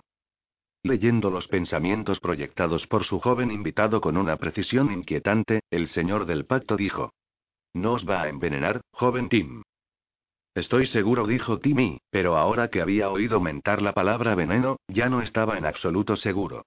Sin embargo, dejó que el señor del pacto le sirviera una generosa ración en un plato de hojalata y cogió la cuchara de estaño que le ofrecía, que se veía abollada pero limpia. No había nada mágico en la comida. El guiso consistía en carne de vaca, papas, zanahorias y cebollas, que nadaban en una sabrosa salsa. Mientras comía en cuclillas, Tim observó que Dixie se acercaba con cautela al caballo negro de su anfitrión. El potro tocó brevemente el hocico de la humilde mula y a continuación se alejó, con apreciable desdén, a juicio de Tim, hacia donde el señor del pacto había esparcido semillas de avena en el suelo, el cual antes había sido cuidadosamente limpiado de astillas, las sobras de Sai Cosington y Sai Marchley. El recaudador no intentó entablar conversación mientras Tim comía. Se limitó a martillar con insistencia la tierra con el tacón de la gota, cavando un pequeño agujero. Al lado estaba la vasija que viera atada encima de la artilla del forastero. Tim encontraba difícil de creer que su madre acertara en cuanto al material. Una vasija de plata valdría una fortuna, pero parecía innegablemente de plata. ¿Cuántos nudillos habrían de ser fundidos y forjados para fabricar un objeto así? La bota del señor del pacto tropezó con una raíz. De debajo de la capa desenvainó un cuchillo que casi medía lo mismo que el antebrazo de Tim y la cortó de un tajo. Después reanudó su tarea. Pum y pum. ¿Por qué caváis? preguntó Tim. El señor del pacto alzó la vista el tiempo justo para brindarle una sonrisa al muchacho. Tal vez lo averigües por ti mismo. Tal vez no. Yo intuyo que sí. ¿Te has acabado la comida? Ea, y digo gracias. Tim se palmeó la garganta tres veces. Estaba rica. Bien. Los besos no duran, la cocina sí. Así dicen las siguientes Maddie. Veo que estás admirando mi vasija. Es bonita, ¿verdad? Una reliquia de la Garland de antaño. En Garland realmente había dragones, y piras de ellos todavía viven en lo más profundo del bosque interminable, estoy seguro. Ahí, joven Tim, acabas de aprender algo. Muchos leones forman una manada. Muchos cuervos forman una bandada. Muchos brambos forman una troquenada. Muchos dragones forman una pira. Una pira de dragones, dijo Tim, degustando las palabras. De pronto, captó de lleno el significado de lo que acababa de contarle el señor del pacto. Si los dragones del bosque interminable viven en lo más profundo de... Pero el señor del pacto lo interrumpió antes de que pudiera concluir su deducción. Tararira tarará, corta el rollo y ahórrate tus fantasías. Por ahora, coge la vasija y ve a buscarme agua. La encontrarás al borde del claro. Puede que quieras llevarte tu lamparita, porque el brillo de la hoguera no llega tan lejos, y hay una puquia en uno de los árboles. Está bastante hinchada, lo cual significa que ha comido no hace mucho, pero aún así yo no extraería agua debajo de ella. Le dirigió otra sonrisa. Tim pensó que era una sonrisa cruel, pero no le sorprendió. Aunque un muchacho tan valiente que se atreve a entrar en el bosque interminable con la mula de su padre como única compañía debería hacer lo que le plazca. La vasija sí que era de plata. Pesaba demasiado para ser de cualquier otro material. Tim la sujetó torpemente bajo un brazo. En la mano libre sostenía en alto el quinqué. A medida que se acercaba al lado opuesto del claro, empezó a oler algo salobre y desagradable y oyó un sonido bajo, como el de muchas bocas relamiéndose. Se detuvo. No querréis esta agua, Sai. Está estancada. No me digas lo que quiero o dejo de querer, joven Tim. Tú limítate a llenar la vasija. Y cuídate de la pucia, si a bien tienes, te lo ruego. El muchacho se arrodilló, colocó la vasija delante de él y observó el perezoso riachuelo. El agua estaba infestada de bichos, gordos y blancos. Sus desproporcionadas cabezas eran negras, los ojos en pedúnculos. Parecían gusanos de río y daban la impresión de estar en guerra.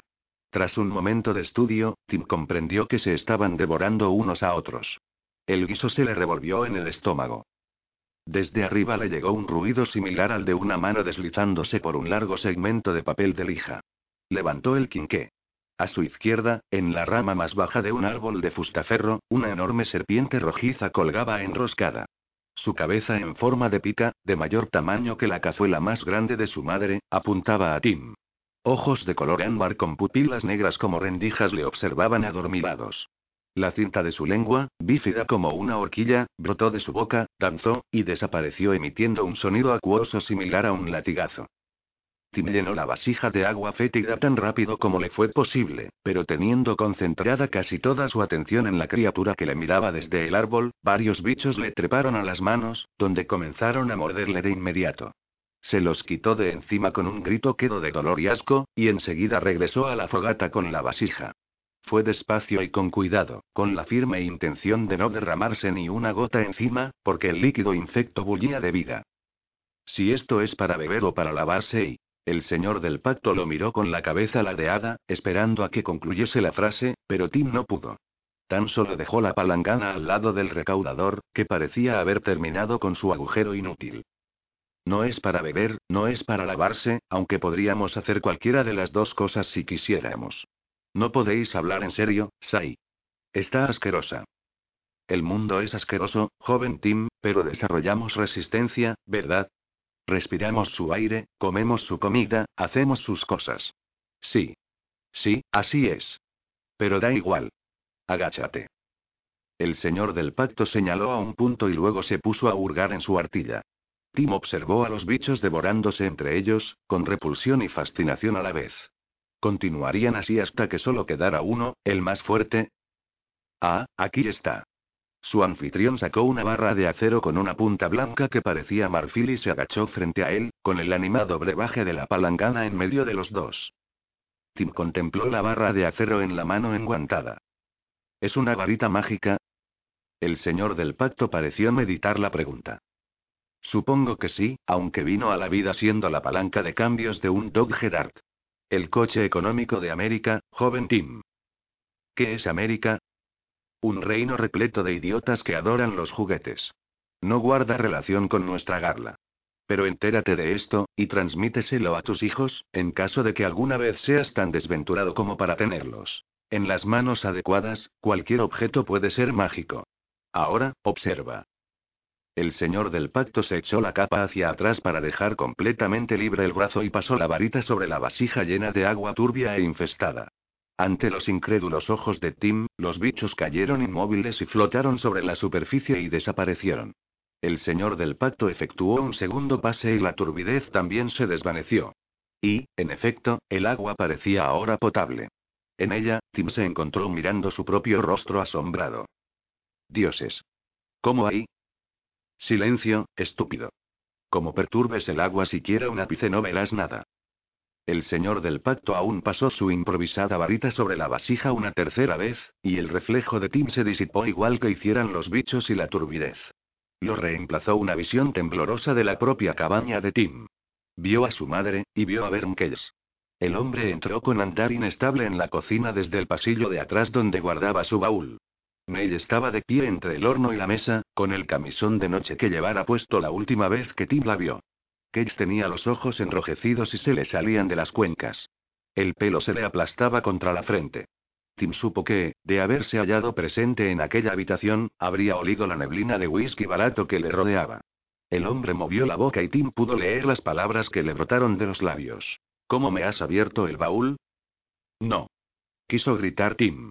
Ella no, fui yo. Pero tenía la garganta cantada.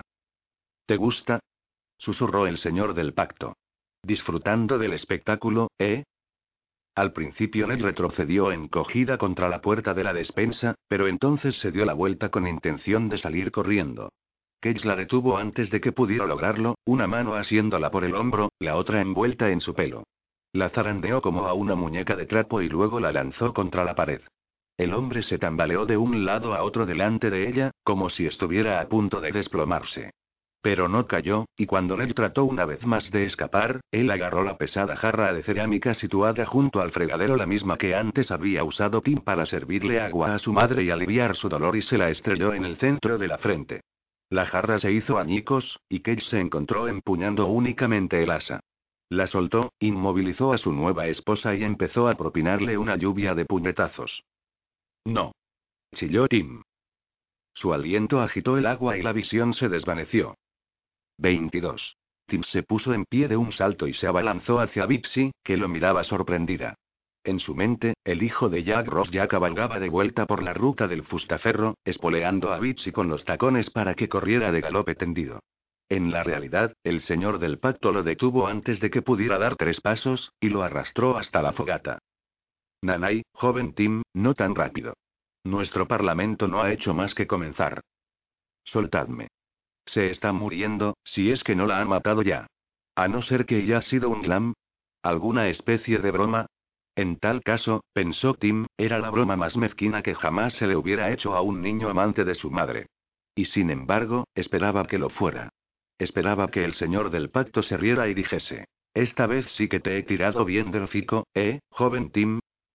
El covenante de la baronía estaba negando con la cabeza. Ni bromas ni glamers, pues la vasija nunca miente. Ya ha ocurrido, me temo. Es terrible lo que un hombre ebrio puede hacerle a una mujer, ¿verdad? Pero vuelve a mirar. Esta vez puede que halles un poco de consuelo. Tim cayó de rodillas delante de la palangana.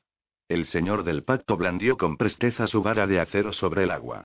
Una borrosa niebla pareció surcar su superficie y o quizá no fue más que un truco de sus ojos, que estaban anegados de lágrimas. Como quiera que fuese, la oscuridad se aclaró. Ahora, en el cuenco llano, vio el porche de su cabaña, y a una mujer en apariencia sin rostro inclinándose sobre Nell. Despacio, muy despacio, y con la ayuda de la recién llegada, Nell consiguió ponerse en pie.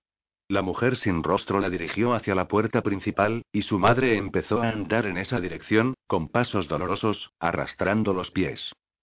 Ella está viva. Gritó Tim. Mi madre está viva. Así es, joven Tim. Maltrecha pero con la cabeza erguida. Bueno y tal vez un poquito encorvada. Rió entre dientes. Esta vez Tim no había gritado directamente a la vasija, y la visión persistió. Se dio cuenta de que la mujer que ayudaba a su madre parecía no tener rostro porque llevaba un velo, y el burro pequeño que veía en el mismo borde de la vacilante imagen era rayo de sol. Tim había dado de comer, de beber, y paseado al animal muchas veces, igual que los demás alumnos de la pequeña escuela de Arbolvilla. Formaba parte de lo que la directora llamaba matrícula, pero lo cierto era que Tim nunca la había visto montándolo. De haberle preguntado, habría respondido que probablemente no podía. A causa de sus convulsiones. Es la viuda Smack. ¿Qué hace ella en nuestra casa? Quizá podrás preguntárselo tú, joven Tim. ¿La habéis enviado vos, de algún modo? Con una sonrisa, el señor del pacto sacudió la cabeza.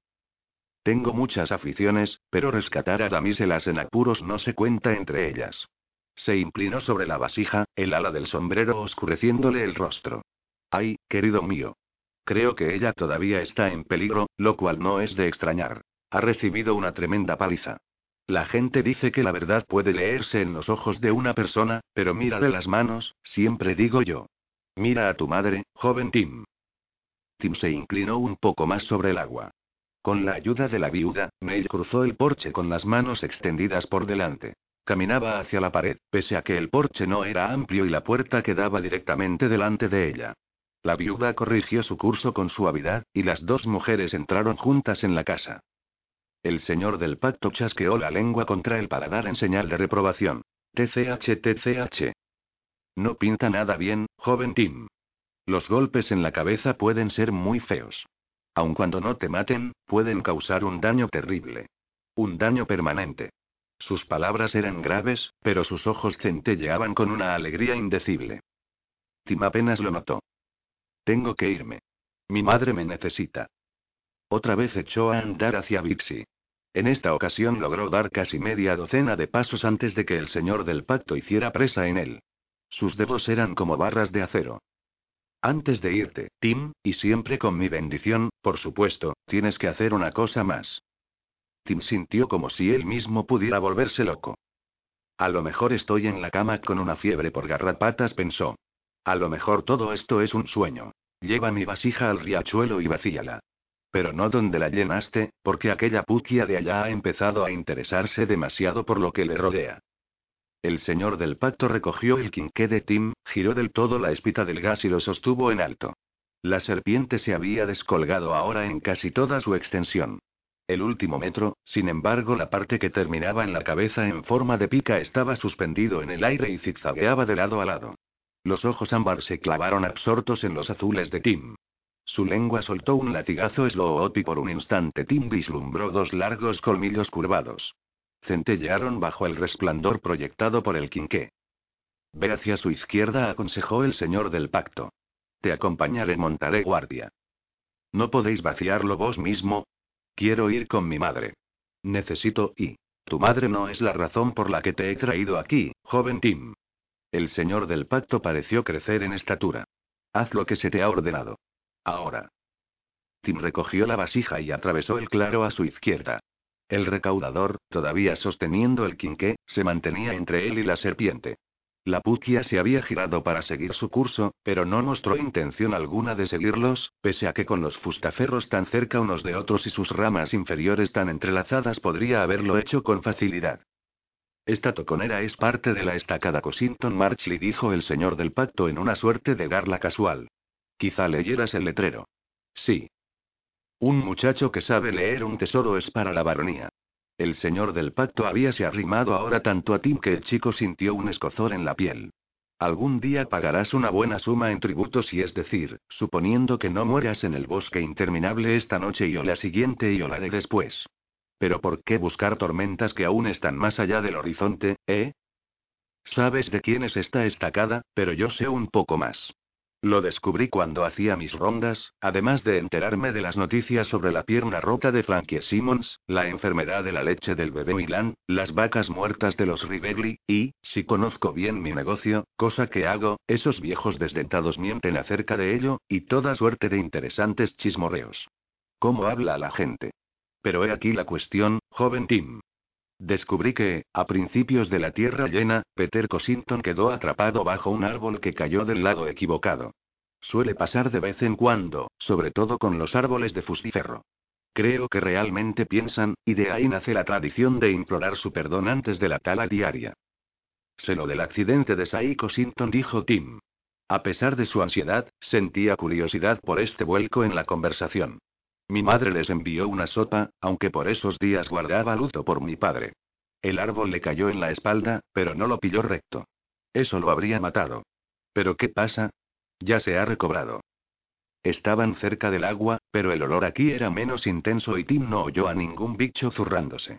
Eso estaba bien, pero la puquia seguía observándolos con hambriento interés. Malo. Cierto, el colega Cosi espalda recta ha vuelto a trabajar y todos decimos gracias.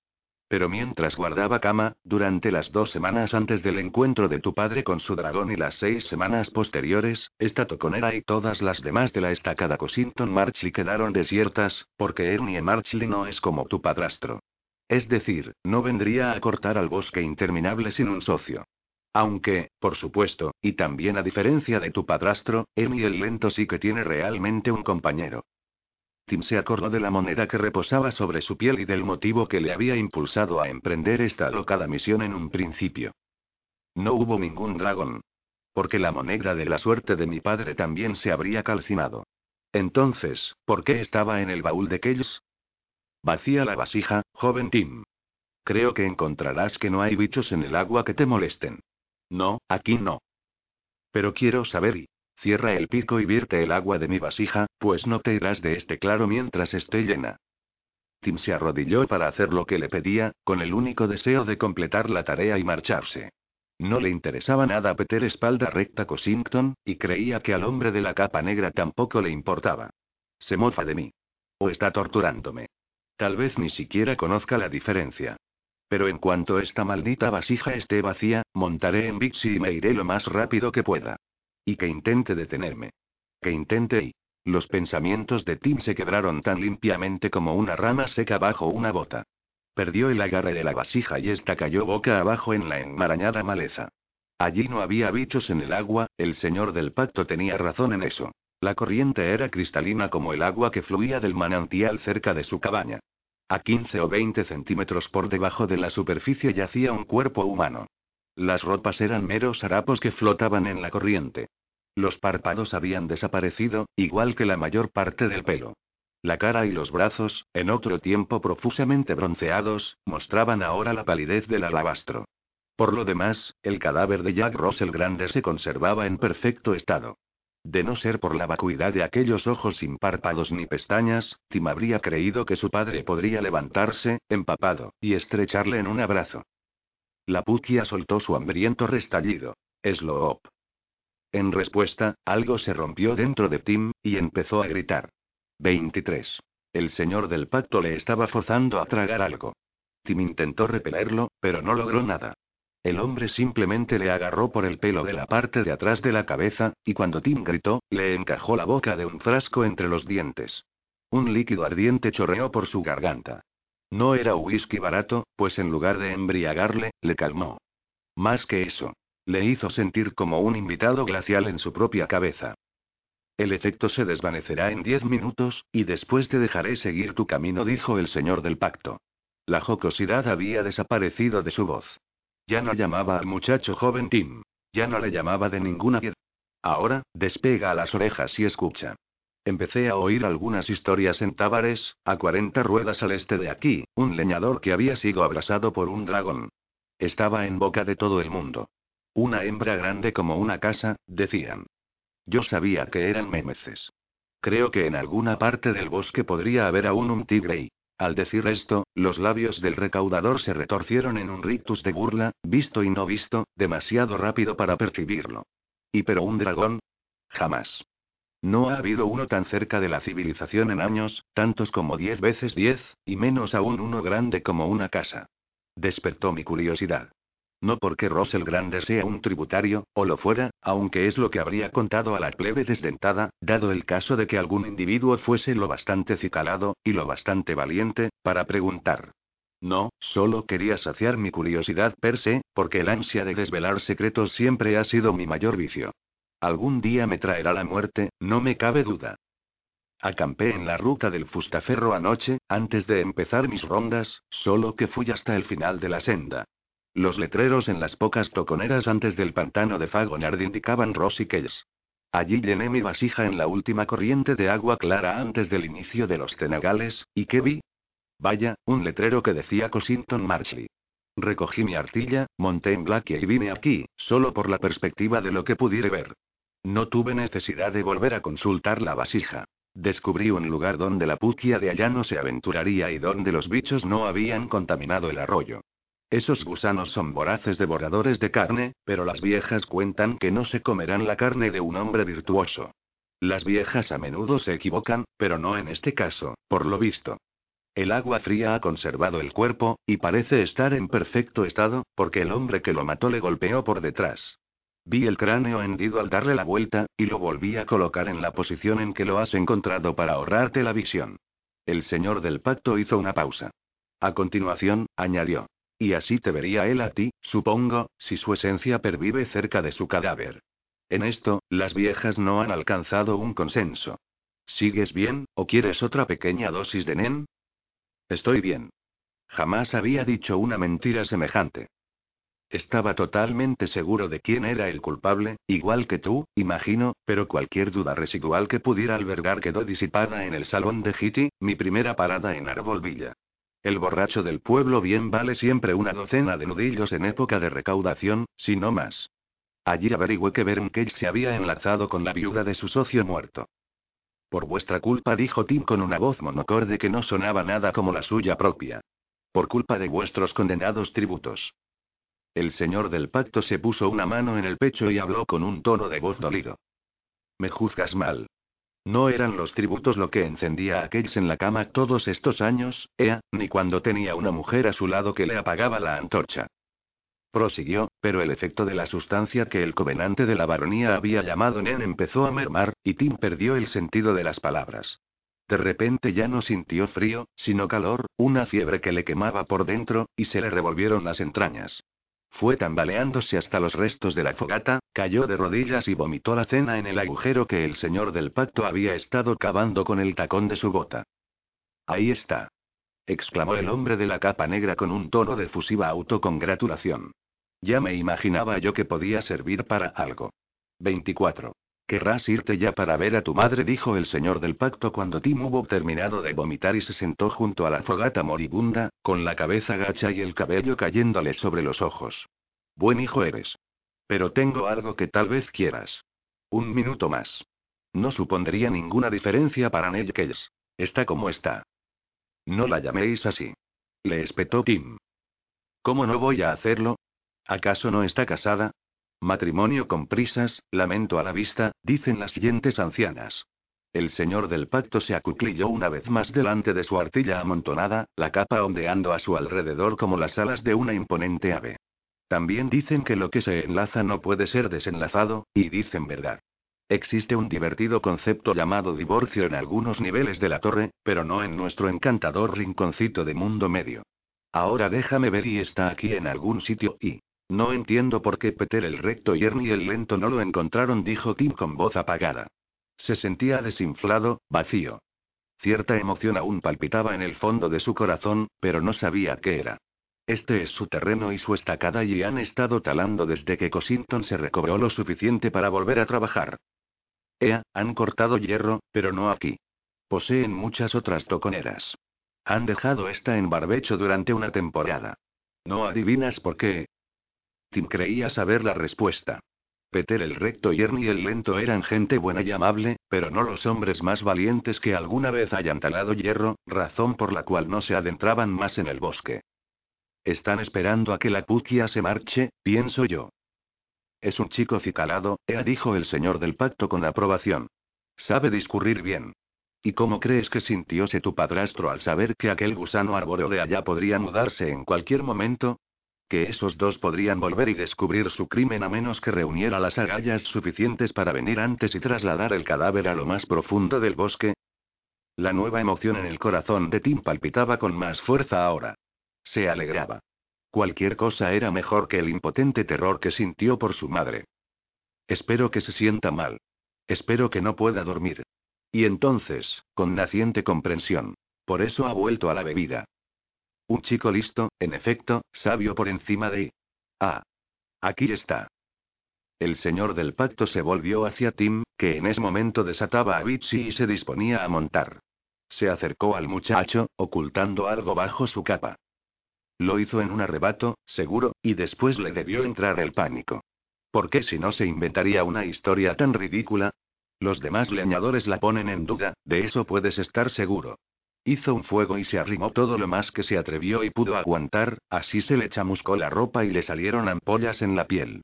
Lo sé porque hice mi propio fuego sobre los restos del suyo. Antes lanzó la artilla de su socio muerto al bosque del otro lado del arroyo, tan lejos como le permitieron las fuerzas. La sangre de tu padre aún no se le había secado en las manos, te lo garantizo. Vadeé la corriente y la recuperé. La mayor parte es una maraja inútil, pero guardé una cosa para ti. Estaba oxidada, pero mi piedra pómez y el afilador la han limpiado muy bien. De debajo de la capa sacó el hacha de Rosel grande. La hoja recientemente afilada resplandecía. Tim, ahora ahorcajada sobre Bixie, la cogió, se la llevó a los labios y besó el frío acero. Entonces insertó el mango en el cinturón, con el filo de la hoja apartado del cuerpo, como le enseñara Rosel grande en una época pasada. Veo que llevas una moneda de rodita alrededor del cuello. ¿Pertenecía a tu padre?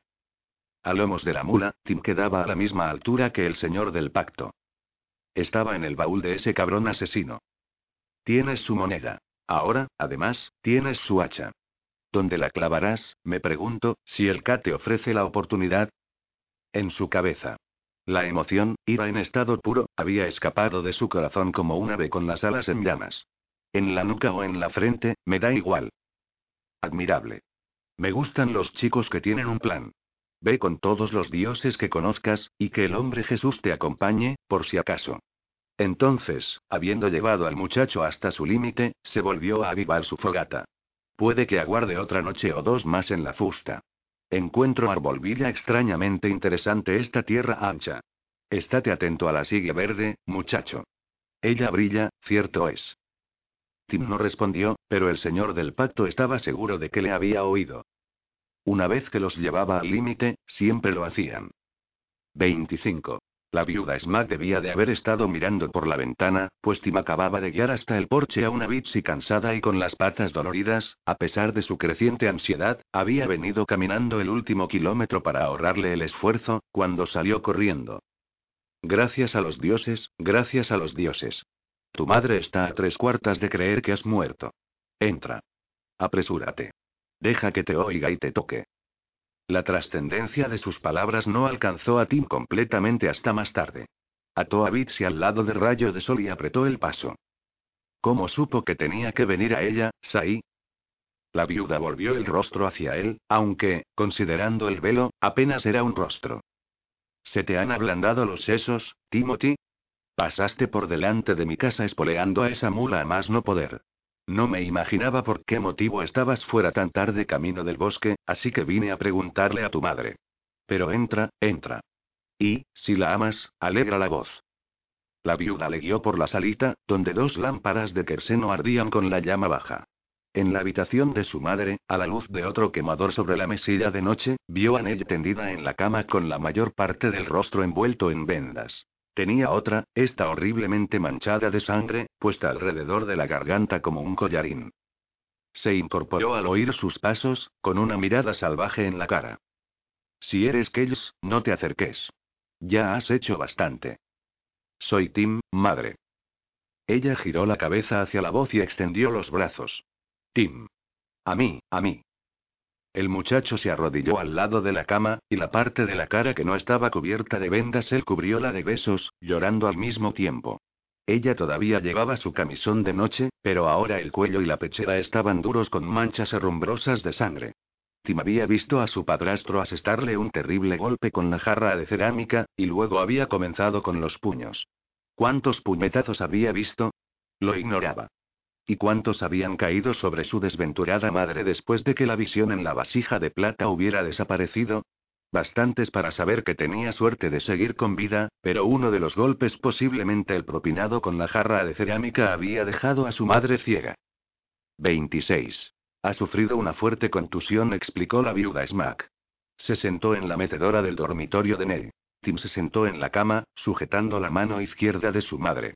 Tenía rotos dos dedos de la derecha. La viuda, que debía haber estado muy ocupada desde su fortuita llegada, los había entablillado con trozos de leña y tiras de franela que había rasgado de otro de los camisones de Nell. Lo he visto antes. Hay una inflamación en el cerebro. Cuando disminuya, puede que recupere la vista. Puede, repitió Tim con desaliento. Habrá agua si Dios quiere, Timothy. Nuestra agua ahora está envenenada, pensó Tim, y no por obra de ningún dios abrió la boca para decir eso justamente, pero la viuda sacudió la cabeza. Está dormida. Le di una infusión de hierbas, aunque muy potente. No me atreví a darle nada fuerte después de todos los golpes que le pegó en la cabeza, pero ha aprendido. No estaba segura de si haría efecto. Tim miró el rostro de su madre terriblemente pálido, con pecas de sangre todavía secándose en la escasa piel que los vendajes de la viuda dejaban expuesta y luego a su maestra. Se despertará, ¿verdad? La viuda repitió.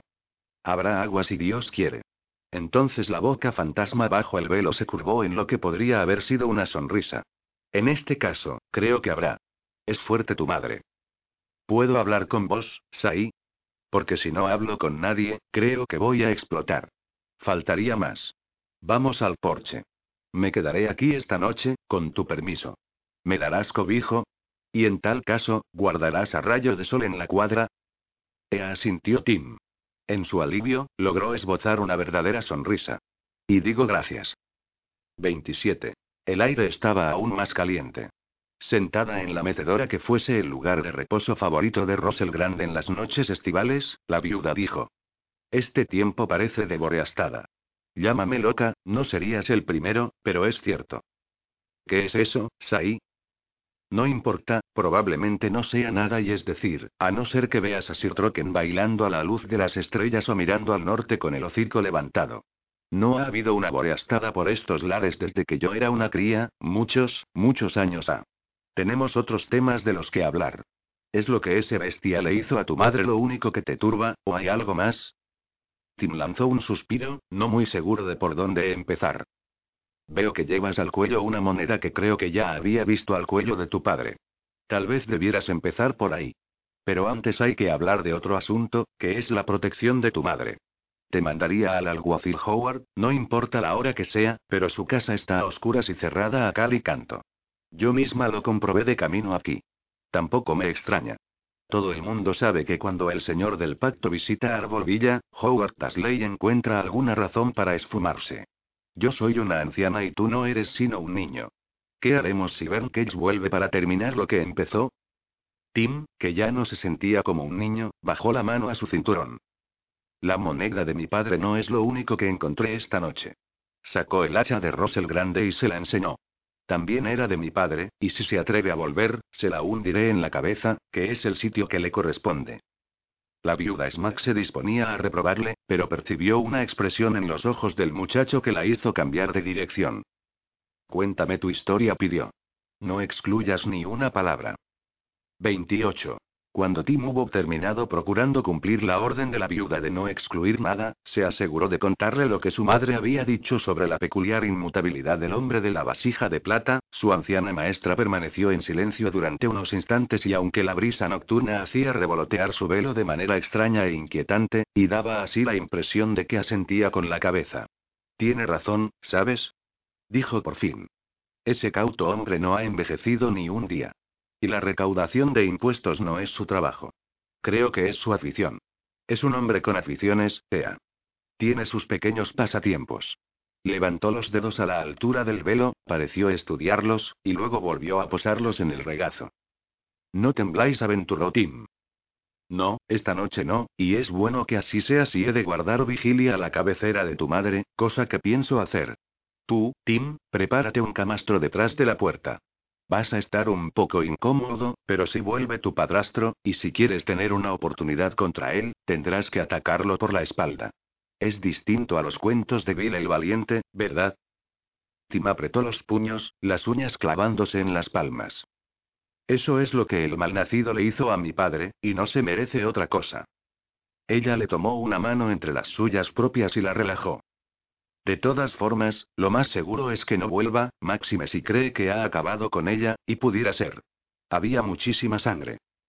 Hijo de perra, susurró Tim con voz ahogada. Estará borracho, tirado en algún sitio. Mañana irás a ver a Peter el recto Cosington y el lento Marchley, pues suya es la parcela donde tu padre yace. Enséñales la moneda que llevas y cuéntales cómo la hallaste en el baúl de Kells. Pueden reunir una partida de búsqueda y captura. No tardarán en encontrarle y encerrarle en el calabozo, te lo garantizo, y cuando recupere la sobriedad, afirmará que no sabe lo que ha hecho. Podría incluso ser verdad, ya que en algunos hombres, cuando se les mete dentro, el licor corre un telón sobre sus mentes. Iré con ellos. No, no es tarea para un niño. Ya es bastante malo que tengas que hacer guardia esta noche con el hacha de tu padre. Esta noche es necesario que seas un hombre. Mañana podrás volver a ser un niño, y el deber de un niño cuando su madre ha sido herida de gravedad es estar a su lado. El señor del pacto dijo que a lo mejor se quedaba en la ruta del fustaferro una o dos noches más. Tal vez debería ir. La mano que momentos antes relajara asió la muñeca de Timallí donde la carne era blanda, y con fuerza suficiente para que doliera. No se te ocurra jamás. ¿Acaso no ha causado ya suficiente daño? ¿Qué estáis diciendo? ¿Que él hizo que todo esto pasara?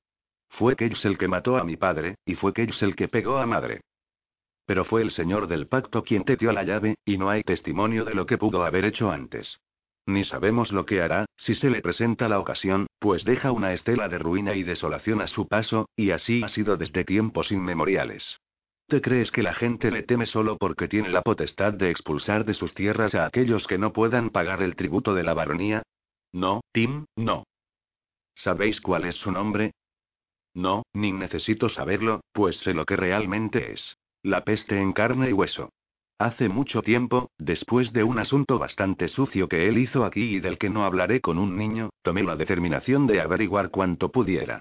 Escribí una carta a una gran dama que conocí antaño en Gilead, una mujer de discreción además de belleza, una rara combinación, y pagué buena plata a un mensajero para que la llevara y me trajera una respuesta y que mi corresponsal en la gran ciudad me rogó que quemara. Me contó que cuando el covenante de Gilead no se dedica a su afición de recaudar impuestos, un trabajo que se reduce a lamer las lágrimas de los rostros de la pobre gente trabajadora, es consultor de los lores de palacio que se llaman a sí mismos el Consejo de Eld. Son ellos mismos los que afirman tener conexiones de sangre con el Eld. Se dice que es un gran mago, y es posible que exista algo de verdad en ello, pues tú has presenciado su magia en acción.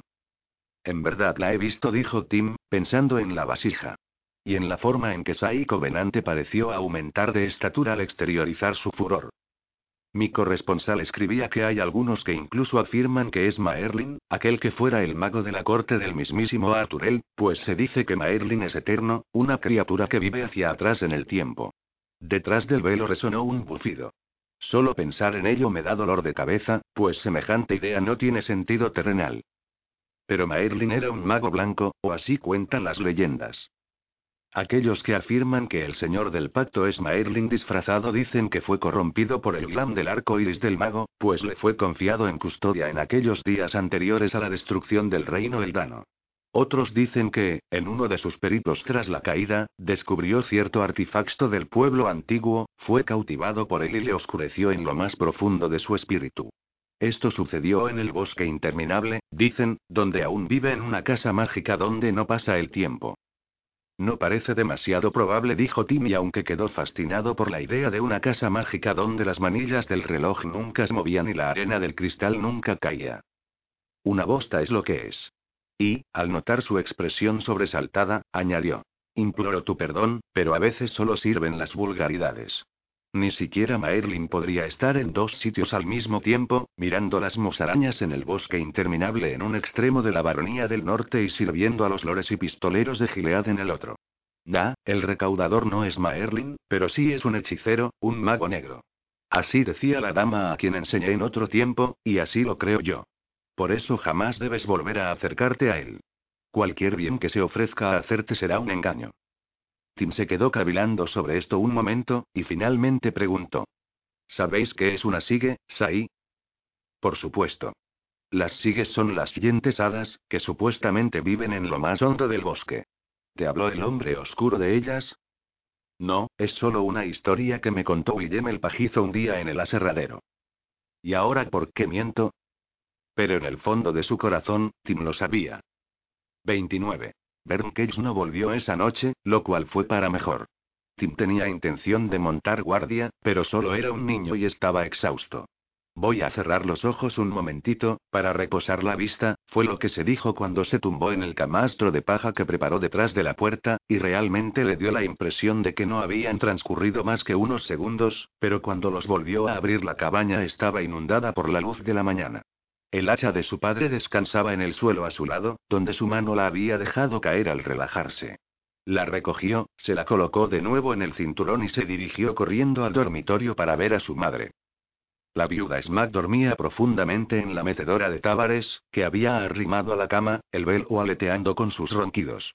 Los ojos de Nell estaban abiertos de par en par, y se volvieron hacia el sonido de los pasos de Tim. ¿Quién viene? Soy Tim, madre. Se sentó en la cama a su vera. ¿Ha recuperado ya la vista? Aunque sea un poco. Ella intentó sonreír, pero su boca hinchada poco más pudo hacer que retorcerse. Sigo a oscuras, me temo. Está bien. Le levantó la mano no entablillada y la besó en el dorso. Seguramente todavía es muy pronto. Sus voces habían despertado a la viuda. Dice verdad, Ney. Ciega o no, el año que viene nos echarán con toda certeza, y luego que... Ney volvió el rostro hacia la pared y empezó a llorar. Tim miró a la viuda, no muy seguro de cómo actuar. Ella le indicó con un gesto que se marchara. Le daré algo para calmarla a ella, lo tengo en mi bolso. Tú tienes hombres que visitar, Tim. Ve de inmediato, o ya habrán salido para los bosques. 30. Pese a todo, quizá no hubiera llegado a tiempo de encontrar a Peter Cosington y Ernie Marchlis y Anderson el pelón, uno de los granjeros importantes de Arbolvilla, no se hubiera detenido a charlar en el cobertizo de la pareja mientras ellos enganchaban las mulas y se preparaban para una nueva jornada. Los tres hombres escucharon su relato en adusto silencio, y cuando al fin Tim concluyó atropelladamente diciéndoles que su madre aún seguía ciega esa mañana, Peter el recto agarró a Tim por los brazos superiores y dijo, Cuenta con nosotros, muchacho. Despertaremos a cada hachero del pueblo, tanto a los que trabajan en la floresta como a los que suben el fustiferro. Hoy no habrá tala en el bosque. Intervino Andersen. Enviaré a mis chicos a avisar a los granjeros. Y también a Destri al aserradero. ¿Y el alguacil? Preguntó Ernie el lento con una pizca de nerviosismo. Anderson bajó la cabeza, escupió entre sus botas y se limpió la barbilla con el canto de la mano en el camino de Tábares, por lo que he oído, no sé si buscando a cazadores furtivos o visitando a la mujer que mantiene allí. No hay diferencia. Howard Tasley sirve para menos que un pedo en un vendaval. Haremos el trabajo nosotros mismos, y para cuando vuelva ya tendremos a Kells entre rejas.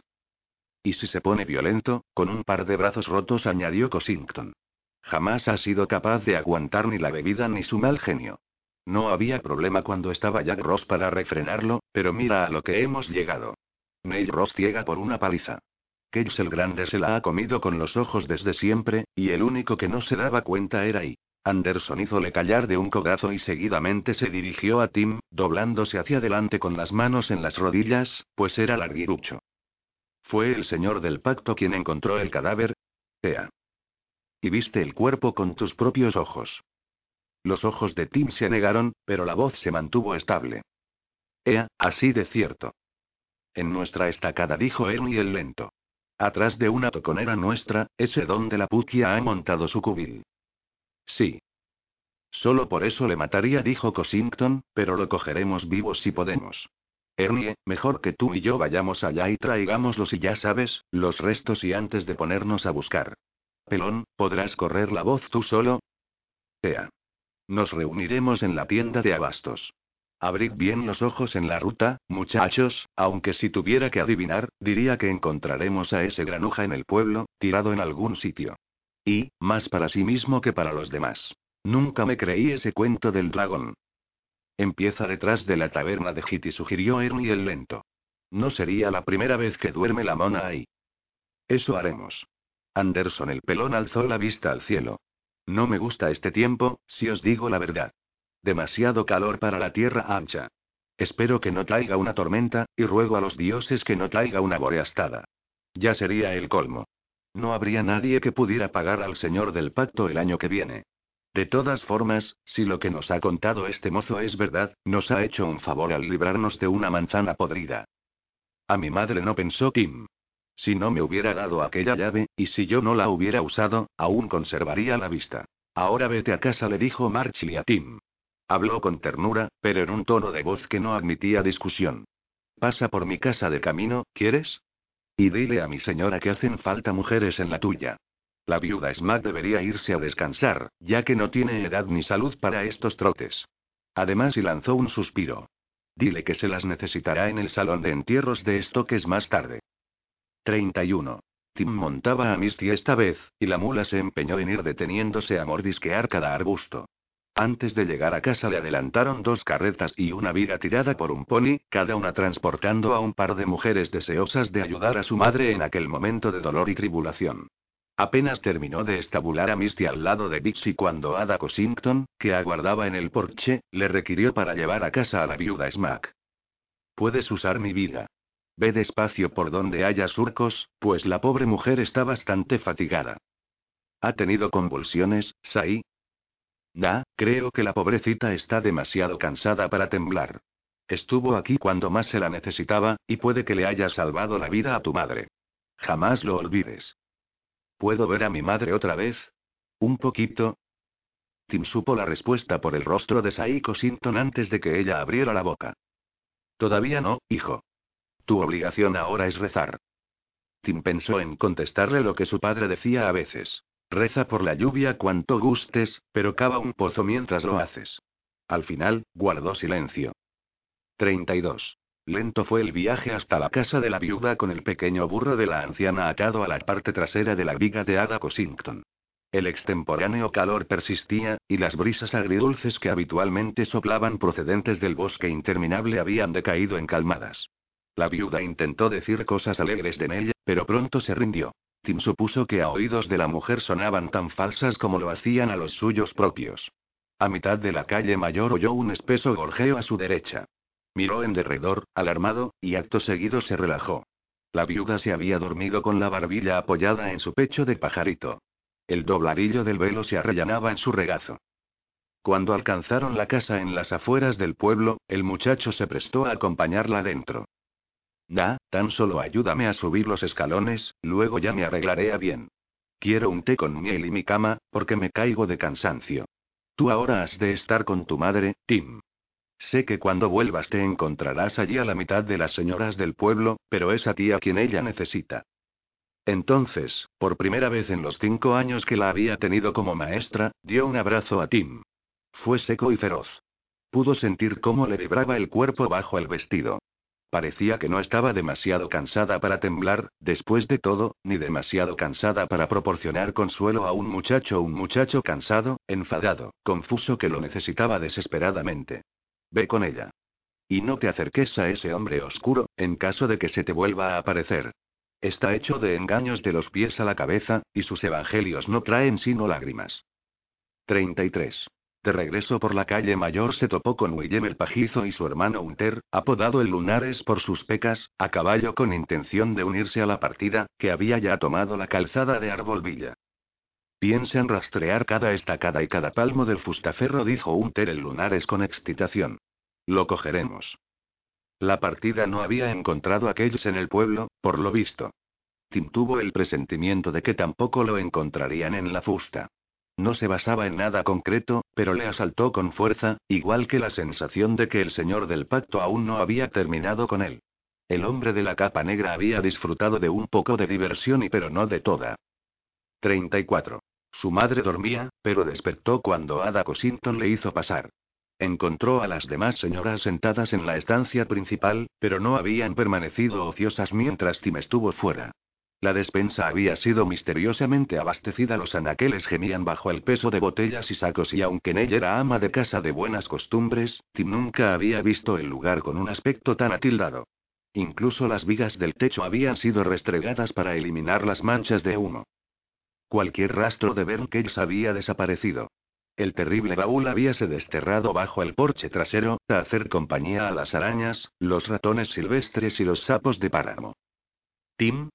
Y cuando el muchacho tomó las manos que ella le extendía, ésta suspiró con alivio. ¿Estás bien? Ea, madre, lo llevo mejor. Era mentira, y ambos lo sabían. Sabíamos que estaba muerto, ¿verdad? Pero eso no sirve de mucho consuelo. Es como si él lo hubiera vuelto a matar otra vez. Las lágrimas empezaron a derramarse de sus ojos ciegos. Tim lloró para sí mismo, apañándoselas para hacerlo en silencio. Oírle sollozar no proporcionaría ningún bien a su madre. Le traerán al salón de entierros que Stokes mantiene detrás de su herrería. Casi todas estas buenas señoras irán a velarle y hacer las cosas que sean pertinentes, pero irías tú primero, Timmy. ¿Le honrarás con tu amor y todo el mío? Pues yo no puedo. El hombre con el que fui tan tonta de casarme me ha lisiado tanto que apenas me es posible andar y no veo nada. Qué cama he resultado ser, y mira qué precio hemos pagado. Calle. Os quiero, madre, y claro que iré. 35. Sin embargo, puesto que disponía de tiempo, fue primero al granero, había demasiadas mujeres en la cabaña para su gusto, y preparó una cama improvisada con heno y una vieja manta de mula. Cayó dormido casi al instante. Aproximadamente a las tres, por hora de reloj, le despertó Peter el recto, que estrechaba su sombrero contra el pecho y lucía una expresión de triste solemnidad. Tim se incorporó, frotándose los ojos. ¿Han encontrado aquellos? Da, chaval, pero hemos encontrado a tu padre y lo hemos traído al pueblo. Tu madre dice que presentarás tus respetos por los dos. Dice ella, ¿verdad? Ea, sí. Tim se levantó al tiempo que se sacudía el heno de los pantalones y la camisa. Se sentía avergonzado de que lo hubieran sorprendido durmiendo, pero su descanso de la noche anterior había sido escaso y poblado de malos sueños. Vamos, entonces. Iremos en mi carreta.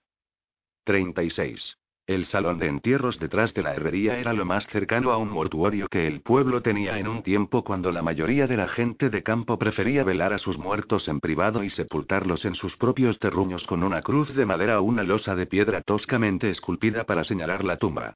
Dustin Stokes, inevitablemente apodado Stokes el Caliente, aguardaba en la entrada, llevando unos pantalones de algodón blanco en lugar de sus habituales cueros.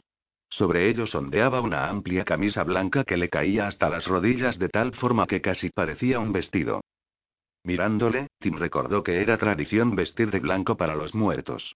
En ese momento lo comprendió todo, percibiendo la verdad de un modo que ni siquiera el cadáver de ojos abiertos de su padre en la corriente de agua había sido capaz de hacerle entender, y le flaquearon las rodillas. Peter el recto le sostuvo con una mano vigorosa. ¿Podrás hacerlo, chaval? Si no te ves con fuerzas, no hay nada de qué avergonzarse. Era tu pa, y sé que lo querías. Todos lo queríamos. Estaré bien, dijo Tim. Parecía incapaz de insuflar aire suficiente a sus pulmones, y las palabras surgieron en un susurro. Esto que es el caliente se tocó la frente con el puño y se inclinó en una reverencia. Era la primera vez en la vida de Tim que le saludaban como a un hombre. Salve, Tim, hijo de Jack. Suka ha entrado en el claro, pero sus restos reposan aquí. ¿Quieres entrar a verlo? Sí, por favor. Peter el recto permaneció detrás, y fue ahora Stokes quien le tomó por el brazo. Stokes, quien solía blasfemar mientras accionaba el fuelle en el horno abierto, despojado de sus bombachos de cuero y vestido de blanco ceremonioso. Stokes, quien le condujo a la pequeña cámara con paisajes forestales pintados en las paredes. Stokes, quien le dio hasta las andas de fustaferro en el centro, aquel espacio abierto que simbolizara desde siempre el claro al final del camino. Jack Ross el Grande también vestía de blanco, aunque en su caso tratábase de un fino sudario de lino. Los ojos desprovistos de párpados contemplaban absortos el techo.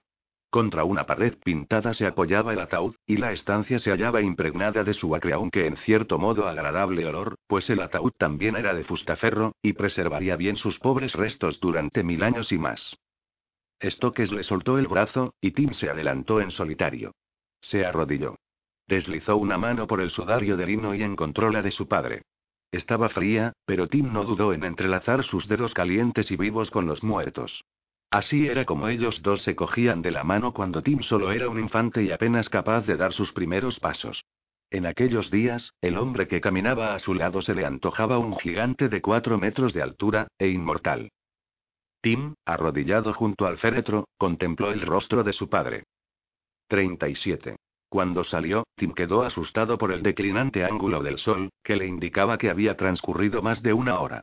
Cosington y Stokes esperaban de pie cerca del montón de ceniza, alto como un hombre, en la parte de atrás de la herrería, fumando cigarrillos de liar. No había noticias de Cage el Grande. A lo mejor tiróse al río y ha ahogado, se especuló Stokes. Sube a la carreta, hijo, dijo Cosington. Te llevaré de vuelta con tu madre. Pero Tim negó con la cabeza. Gracias, prefiero andar, si no les importa. Necesitas tiempo para pensar, ¿no? Bueno, eso está bien. Yo también me iré a casa. Me toca cena fría, pero me la comeré de buena gana. Nadie envidia a tu madre en un momento así, Tim. Jamás en la vida. Tim sonrió lánguidamente. Cosington plantó los pies en el guardabarros de la carreta y asió las riendas, pero entonces se le ocurrió un pensamiento y se inclinó hacia Tim. Echa un ojo por si te topas con Cage en el camino, es todo. Y esta noche habrá dos o tres tipos fuertes apostados alrededor de tu casa. Gracias, Sai. Nanay, de eso nada. Llámame Peter, chaval. Ya tienes edad suficiente, y a mí no me molesta. Alargó el brazo y le dio a Tim un breve apretón en la mano. Siento mucho lo de tu padre. Lo siento en el alma. 38. Tim emprendió la marcha por Arbolvilla con el rojo declinante del sol a su derecha. Se sentía hueco, vaciado, y quizá fuera mejor así, al menos por el momento. Con su madre ciega y sin ningún hombre en casa que trajera el sustento, ¿qué futuro les esperaba? Los leñadores prójimos de Ross el Grande ayudarían en la medida de lo posible y mientras pudieran, pero tenían sus propias cargas. Su padre siempre calificó su hogar como una propiedad de pleno derecho, pero Tim ahora veía que ninguna cabaña, granja o terruño de arbolvilla era realmente libre. No cuando el señor del pacto volvería al año siguiente, y todos los años posteriores, con su pergamino de nombres. De repente Timo dio la remota Gilead, que él siempre había imaginado, cuando pensaba en ella, que era rara vez, como un lugar de prodigios y fantasía. Si no hubiera ninguna Gilead, no habría tributos que pagar. Y entonces ellos serían realmente libres. Avistó una nube de polvo elevándose hacia el sur. El sol descendente la convirtió en una niebla sangrienta. Supo que se trataba de las mujeres que habían estado en su cabaña. Venían en sus carretas y vigas con destino al salón de entierros que Tim acababa de dejar. Allí lavarían el cuerpo que ya lavara la corriente de agua a la cual había sido arrojado. Lo untarían con aceites. Pondrían la corteza de abedul inscrita con los nombres de su esposa e hijo en la mano derecha del difunto. Le pondrían el punto azul en la frente y acomodarían el cadáver en su ataúd. Esto que es el caliente clavaría la tapa de este con golpes secos de su martillo, terrible cada golpe en su irreversibilidad. Las mujeres ofrecerían a Tim sus condolencias con la mejor voluntad del mundo, pero él no las quería. No sabía si podría soportarlo sin derrumbarse de nuevo. Estaba harto de llorar. Con tal pensamiento en mente, abandonó la carretera y anduvo campo a través hasta el gorjeante riachuelo conocido como Arroyo Estape, que de un plumazo le llevaría hasta su punto de origen, el cristalino manantial entre la cabaña de Ross y el granero. Caminó dificultosamente sumido en un entresueño, pensando primero en el señor del pacto, luego en la llave que solo funcionaba una vez, luego en la puquia, luego en las manos de su madre alzándose hacia el sonido de su voz y... Tim se hallaba tan ensimismado que casi pasó por alto el objeto que asomaba en el sendero que seguía el curso del arroyo. Era una barra de acero con una punta blanca que parecía marfil. Se acuclilló, mirándola con los ojos desmesuradamente abiertos. Recordó haber preguntado al señor del pacto si era una varita mágica, y oyó su enigmática respuesta. Vino a la vida siendo la palanca de cambios de un Dodge Dart. La habían clavado hasta la mitad de su longitud en la tierra compactada, algo que debió de haber requerido una gran fuerza. Tim la mano, vaciló, y finalmente se dijo que no fuera idiota, que no era ninguna puquia que le paralizaría con su mordedura antes de comérselo vivo. La liberó de un tirón y la examinó detenidamente. De acero era, un acero finamente forjado de la clase que solo los antiguos habían sabido fabricar. Muy valioso, sin duda, pero era realmente mágico. Para él no se diferenciaba mucho de cualquier otro cacharro metálico, lo cual equivalía a frío y muerto. En las manos adecuadas susurró el señor del pacto, cualquier objeto puede ser mágico. Tim divisó a una rana dando saltos por un abedul podrido al otro lado del arroyo. La apuntó con la punta de marfil y pronunció la única palabra mágica que conocía. Abacadraba. Medio esperó que la rana cayera muerta o transformada en y bueno, cualquier cosa. El animal no murió y no se transformó. Lo que hizo fue saltar del tronco y desaparecer en la alta hierba verde en la orilla del arroyo. Aún así, aquello había sido dejado para él, estaba seguro. El señor del pacto había sabido de algún modo que vendría por ese camino. ¿Y cuándo? Tim se volvió de nuevo hacia el sur y vio un destello de luz roja. Procedía de algún punto intermedio entre la cabaña y el granero. Por un momento permaneció inmóvil, incapaz de hacer otra cosa que mirar aquel reflejo de brillo escarlata. Entonces se lanzó a la carrera. El señor del pacto le había dejado la llave. El señor del pacto le había dejado su varita. Y al lado del manantial del que extraían su agua, había dejado la vasija de plata. La que utilizaba para ver. 39. Salvo que no era la vasija, tan solo un maltrecho cubo de estaño.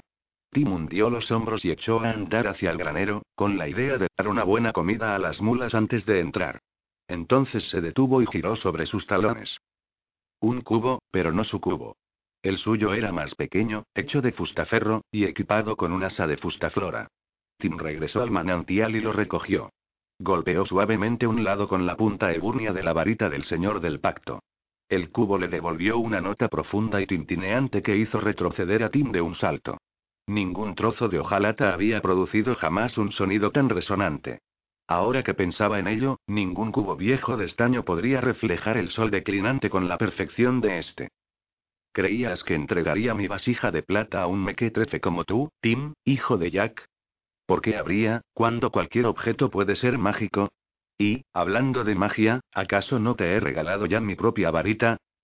Tim comprendía que solo se trataba de su imaginación imitando la voz del señor del pacto, pero creía que el hombre de la capa negra habría dicho algo muy similar de haberse encontrado allí. Entonces otra voz habló en su cabeza. Está hecho de engaños de los pies a la cabeza, y sus evangelios no traen sino lágrimas. Esta voz la arrinconó y se agachó para llenar el cubo que le había sido dejado. Cuando terminó, la duda le invadió de nuevo. Intentó recordar si el señor del pacto había efectuado alguna serie concreta de pases sobre el agua, ¿no eran los pases místicos parte de la magia? Y no pudo. Lo único que Tim pudo recordar fue al hombre de negro diciéndole que si perturbaba el agua, no vería nada. Dudando no tanto de la varita mágica como de su capacidad para usarla, Tim movió la barra de forma errática por encima del agua. Por un momento nada acaeció. Estaba a punto de rendirse cuando una niebla enturbió la superficie y borró su reflejo. Cuando se aclaró, distinguió al señor del pacto, que alzaba la vista hacia él. Imperaba la oscuridad donde quiera que estuviese el señor del pacto, pero una extraña luz verde, no más grande que la uña de un pulgar, sobrevolaba su cabeza. Ascendió un poco más, y bajo su luz vio un tablón clavado al tronco de un árbol de fustiferro. Leyó los nombres Roscage pintados en él. El punto de luz verde ascendió en espiral hasta la superficie del agua en el cubo, y Tim soltó un grito ahogado. Había una persona alojada en el interior de aquella luz verde, una diminuta mujer verde con alas transparentes en la espalda. Es una sigue, una de las siguientes hadas. Aparentemente satisfecha por haber captado su atención, la sigue se alejó dando vueltas, iluminó brevemente el hombro del señor del pacto, y luego pareció lanzarse en picado. Planeó entonces entre dos postes que sostenían un travesano. De este colgaba otro letrero, y, como fuera el caso con la inscripción en el tablón que delimitaba la estacada de Roskells, Tim reconoció la esmerada caligrafía de su padre. Aquí termina la ruta del fustaferro, rezaba el letrero. Más allá se extiende Fagonard. Y debajo, en letras más grandes, más oscuras. Cuidado, viajero. La sigue retornó como una flecha junto al señor del pacto, trazó dos círculos etéreos a su alrededor que parecieron dejar una estela espectral de un difuso resplandor verdoso, y a continuación se elevó y permaneció suspendida en el aire, con coqueta timidez, junto a su mejilla. El señor del pacto miró directamente a Tim. Una figura que rielaba, como hiciera el propio padre de Tim cuando éste vio su cadáver en el agua, y aún así perfectamente real, perfectamente presente. Levantó una mano en un semicírculo por encima de la cabeza, mientras que el índice y el dedo medio tijereteaban el aire. Era un lenguaje de signos que Tim conocía bien, pues todos en Arbolvilla lo utilizaban de tanto en cuanto. Date prisa, date prisa. El señor del pacto y su hada consorte se fundieron en la nada, y así solo quedó Tim contemplando su propio rostro de ojos perplejos. Volvió a pasar la varita por encima del cubo, apenas notando que la barra de acero vibraba ahora en su puño. La fina cofia de niebla reapareció, elevándose aparentemente de ninguna parte. Se arremolinó y desapareció. Ahora Tim vio una casa alta con muchos aguilones y muchas chimeneas. Se erguía en un claro rodeado de fustaferros de contorno y altura tales que empequeñecían aquellos de la vereda. Sus copas deben de perforar las mismas nubes, seguro, pensó Tim. Comprendió que ese lugar se encontraba en las mismas entrañas del bosque interminable, donde ni el hachero más valiente de Arbolvilla se había aventurado jamás. Las muchas ventanas de la casa estaban decoradas con diseños cabalísticos, y por estos Tim supo que estaba contemplando la casa de Maerlinel, donde el tiempo permanecía inmóvil o tal vez incluso corría hacia atrás. Un Tim pequeño y vacilante apareció en el cubo. Se aproximó a la puerta y llamó. Se abrió. Afuera salió un anciano sonriente cuya larga barba blanca le caía hasta la cintura centelleando en una cascada de gemas. Se cubría la cabeza con un gorro cónico tan amarillo como el sol de la tierra llena. El Tim del agua se dirigió con seriedad al Maerling del agua. Este se inclinó y volvió a entrar en la casa y quedaba la impresión de cambiar constantemente de forma, aunque podría haber sido un efecto del líquido elemento. El mago regresó, ahora con una tela negra en las manos que parecía seda. La levantó a la altura de los ojos, demostrando su uso. Una venda. Se la entregó al Tim del agua, pero antes de que este otro muchacho tuviera la ocasión de cogerla, reapareció la niebla. Cuando se disipó, Tim no vio más que su propio rostro y un pájaro volando en el cielo, sin duda deseoso de alcanzar su nido antes de la puesta de sol. Tim pasó la varita por encima del cubo una tercera vez, ahora consciente, pese a su fascinación, del rasgueo de la barra de acero. Cuando la niebla se disipó, vio al Tim del agua sentado a la cabecera del anillo del agua. Su madre tenía los ojos tapados con la venda. El Tim del agua se la quitó, y una expresión de incrédula alegría iluminó el rostro del anillo del agua. Estrechó a su hijo contra su pecho, riéndose. El Tim del agua también reía. La niebla se extendió sobre esta visión igual que hiciera con las dos anteriores, pero la vibración de la barra de acero cesó. Inútil como polvo, pensó Tim, y era cierto. Cuando la niebla se evaporó, el agua en el cubo de estaño no le mostró nada más milagroso que la luz agonizante en el cielo. Pasó la varita del señor del pacto sobre el agua varias veces más, pero nada sucedió. No le preocupó.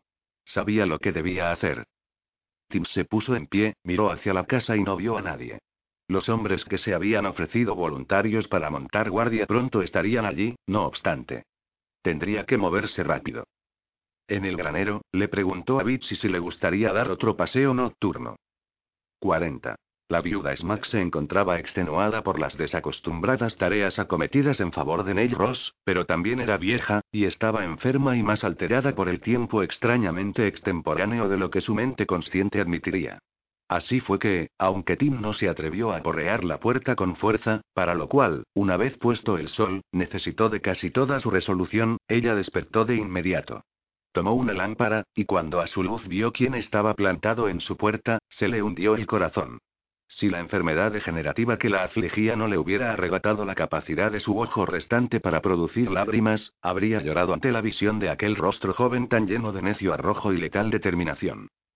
¿Piensas regresar al bosque? dijo ella. Tea. Tim habló en voz baja, pero firme. A pesar de todo lo que te conté. Tea. Te ha fascinado. ¿Y por qué motivo? ¿Por dinero? Da, él no. Vio una luz brillante en la oscuridad de este remanso olvidado. Eso es todo, y únicamente conseguirá satisfacción apagándola. Sai Smack, me enseñó. Algo que salvará a tu madre, sospecho.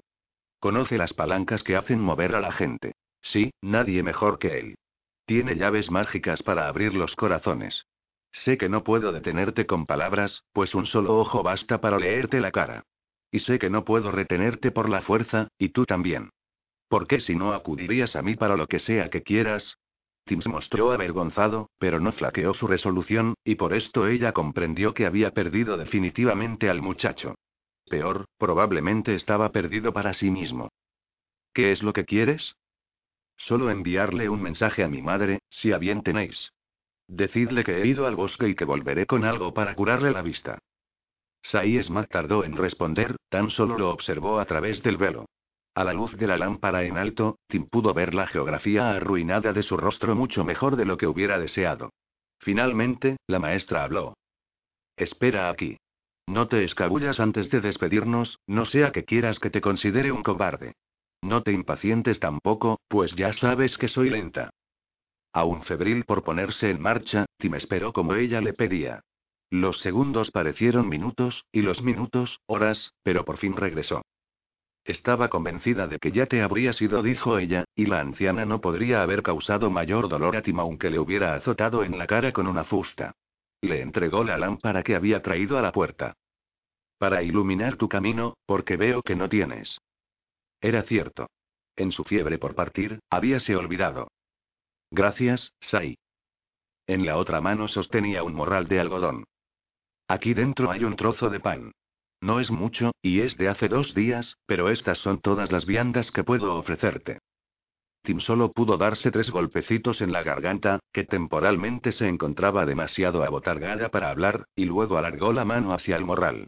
Sin embargo, ella lo sostuvo un momento más. Hay algo más, Tim. Perteneció a mi hermano, que murió en el bosque interminable hace casi 20 años ya. Se la compró a un buenero errante, y cuando se lo recriminé y le dije que le habían estafado como a un idiota, me llevó a los campos al oeste del pueblo y me enseñó cómo funcionaba. Ay, por todos los dioses, menudo escándalo. Me pitaron los oídos durante horas. Del morral sacó un arma de fuego.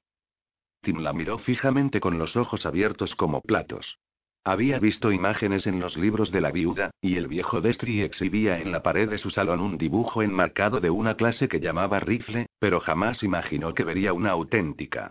Tenía aproximadamente 30 centímetros de largo, la empuñadura de madera, el gatillo y los cañones de metal apagado, numerados del 1 al 4 y unidos por tiras de lo que parecía latón.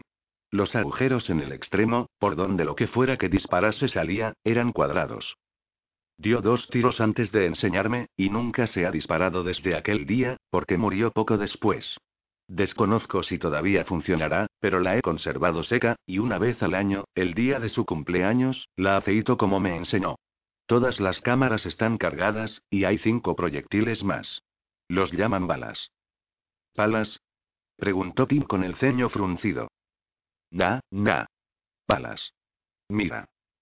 Ella le entregó el morral para dejar libres sus dos manos nudosas y luego se volvió de lado en la entrada.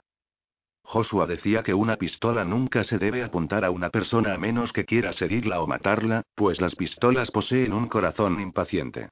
¿O fue quizá corazón traicionero? Después de todos estos años, ya no me acuerdo. Hay una palanquita en un lado y justo aquí Hubo un chasquido, y el arma se abrió entre la empuñadura y los cañones. La anciana le enseñó cuatro placas de latón cuadradas, y cuando extrajo una del agujero donde descansaba, Tim vio que se trataba en realidad de la base de un proyectil, una bala. El casquillo de latón permanece dentro después de disparar, explicó ella. Tienes que sacarlo antes de recargar. ¿Lo ves? Ea. Estaba deseando manejar las balas él mismo. Más que eso. Anhelaba empuñar la pistola, apretar el gatillo y oír la explosión. La viuda cerró el arma, de nuevo emitió aquel chasquido perfecto, y luego le enseñó el extremo de la empuñadura. Vio cuatro pequeños martillos diseñados para accionarse con el pulgar. Estos son los percutores. Cada uno detona un proyectil distinto y si es que este maldito trasto todavía dispara. ¿Lo ves? Ea. Se llama de cuatro cañones. Joshua decía que era segura mientras ninguno de los percutores estuviese martillado. Se tambaleó ligeramente sobre sus pies, como si le hubiera sobrevenido un mareo. Dándole una pistola a un niño. Y que tiene la intención de entrar en el bosque interminable de noche para encontrarse con un diablo. Pero ¿qué otra cosa puedo hacer? Y a continuación, sin dirigirse a Tim. Aunque él no esperará que un niño cargue una pistola, ¿verdad? Quizá todavía haya blanco en el mundo, y una de estas viejas balas termine en su negro corazón. Métela en la bolsa, ¿quieres? La anciana le ofreció el arma, la empuñadura por delante. Tim casi la dejó caer. Que una cosa tan pequeña pudiera pesar tanto le parecía asombroso. Y, como la varita mágica del señor del pacto al pasar sobre el agua del cubo, daba la impresión de repicar. Las balas de repuesto están envueltas en guata de algodón. Con las cuatro de la pistola, dispones de nueve. Quieran los dioses que te sirvan de provecho, y que yo no me encuentre maldecida en el claro por habértelas dado.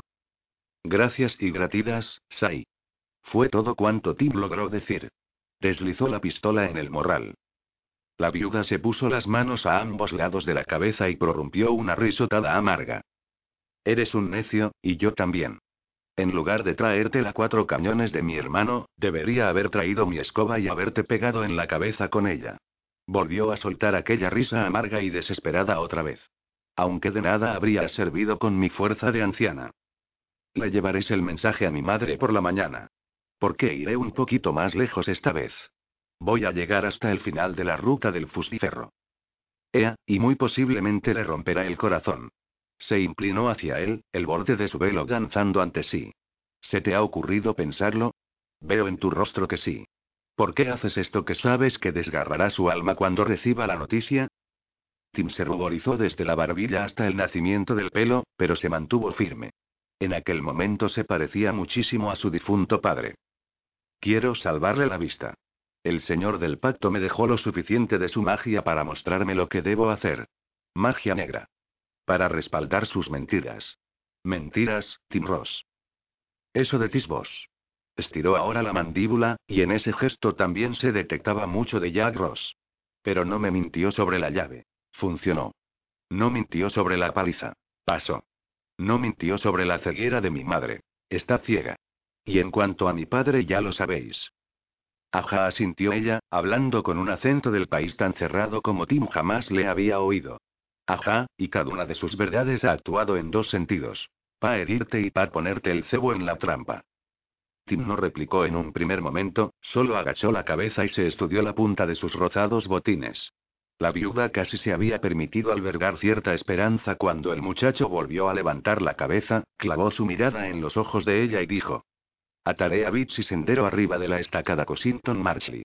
No quiero dejarla en la toconera donde encontré a mi padre, porque hay una puquia en los árboles. Cuando vayáis a ver a madre, le pediréis a Sai Cosington que la traiga de vuelta a casa, una mujer más joven podría haber proseguido la discusión, quizá hasta hubiera suplicado, pero la viuda no era esa clase de mujer. ¿Algo más? Dos cosas. Habla. ¿Le daréis a mi madre un beso de mi parte? Sí, y con gusto. ¿Cuál es la otra? ¿Me echaréis una bendición? Lo meditó un instante y negó con la cabeza. En cuanto a bendiciones, la cuatro cañones de mi hermano es lo máximo que puedo ofrecerte. Entonces tendrá que bastar. Extendió una pierna y se llevó el puño a la frente en señal de saludo. Dio media vuelta y descendió los escalones hasta donde la fiel mula estaba amarrada. En una voz casi pero no completamente inaudible, la viuda Smack dijo. En el nombre de Van, yo os bendigo. Que ahora obra el K. 41. La luna estaba baja cuando Tim desmontó de Bixi y la ató a un arbusto al borde de la ruta del fustiferro. Se había llenado los bolsillos de avena antes de salir del granero, y ahora los esparció delante de ella, igual que había visto al señor del pacto hacer con su caballo la noche anterior. Estate tranquila, Isaíco Sinton vendrá a buscarte por la mañana, dijo Tim. Una imagen de Peter el recto descubriendo muerta de Bixi, con un agujero en el vientre abierto por uno de los depredadores del bosque, quizá el mismo que había presentido la noche pasada en su pasear por el fustaferro, se encendió en su mente. Pero ¿qué más podría hacer? Bitsy era una bendita, pero no lo bastante inteligente para encontrar el camino a casa sola, no importaba cuántas veces hubiera transitado arriba y abajo por esa misma vereda. Aguantarás bien, añadió él, acariciando su terso hocico y pero sería así. Le asaltó la idea de que la viuda tuviera razón en todo y esta fuera solo la primera prueba de ello, pero Tim la descartó. Él me contó la verdad sobre las demás cosas. Seguro que también decía la verdad sobre esto. Para cuando hubo avanzado tres ruedas más por la ruta del fustaferro, ya comenzaba a creérselo. Habéis de recordar que solo tenía 11 años. 42. No divisó fogata alguna esa noche. En vez del acogedor resplandor anaranjado de la madera ardiendo, Tim vislumbró una fría luz verde a medida que se aproximaba al final de la ruta del fustiferro. Fluctuaba y en ocasiones desaparecía, pero siempre retornaba, con fuerza suficiente para proyectar sombras que parecían arrastrarse en torno a sus pies como serpientes. El sendero difuso ahora, porque los únicos surcos eran los hechos por las carretas de Case y Ross el Grande viraba a la izquierda para bordear un fustaferro ancestral con un tronco mayor que la casa más grande de Arbolvilla. Cien pasos más allá de esta curva, el camino terminaba en un claro. Ahí estaba el travesaño, y ahí el letrero. Tim pudo leer cada palabra, pues encima, suspendida en el aire merced a las alas que batían con tal rapidez que eran prácticamente invisibles, estaba la sigue. Se acercó, olvidado todo lo demás en la maravilla de esta exótica visión. La sigue no medía más de 10 centímetros de altura. Estaba desnuda y era hermosa. Resultaba imposible decir si su cuerpo era tan verde como el resplandor que irradiaba, pues la luz que la rodeaba brillaba intensamente. No obstante, advirtió su sonrisa de bienvenida, y supo que ella le veía muy bien aun cuando sus ojos almendrados vueltos hacia arriba carecían de pupilas. Las alas ronroneaban con estacionaria suavidad. Del señor del pacto no se percibía rastro alguno. La sigue giró en un círculo juguetón y luego se zambulló en las ramas de un arbusto. Tim sintió un hormigueo de alarma al imaginar aquellas alas diáfanas desgarradas por las espinas, pero emergió ilesa, elevándose en una espiral vertiginosa a una altura de 15 metros o más por encima de las primeras ramas de fustaferro antes de lanzarse en picado directamente hacia él. Tim vio sus brazos torneados proyectados hacia atrás, lo que le confería el aspecto de una muchacha saltando a una alberca. Se agachó para esquivarla, y cuando sobrevoló su cabeza lo bastante cerca para agitarle el cabello, la oyó reír, un sonido como de campanas procedentes de algún lugar a gran distancia. Se irguió con cautela y vio que regresaba, ahora dando volteretas una y otra vez en el aire. El corazón le latía frenético en el pecho. Pensó que nunca había visto una belleza comparable. Voló por encima del travesaño, y a su luz de luciérnaga vislumbró un difuso sendero, cubierto en su mayor parte de vegetación, que se internaba en el bosque interminable. Ella levantó un brazo. La mano en su extremo, brillando en un fuego verde, le hizo señas.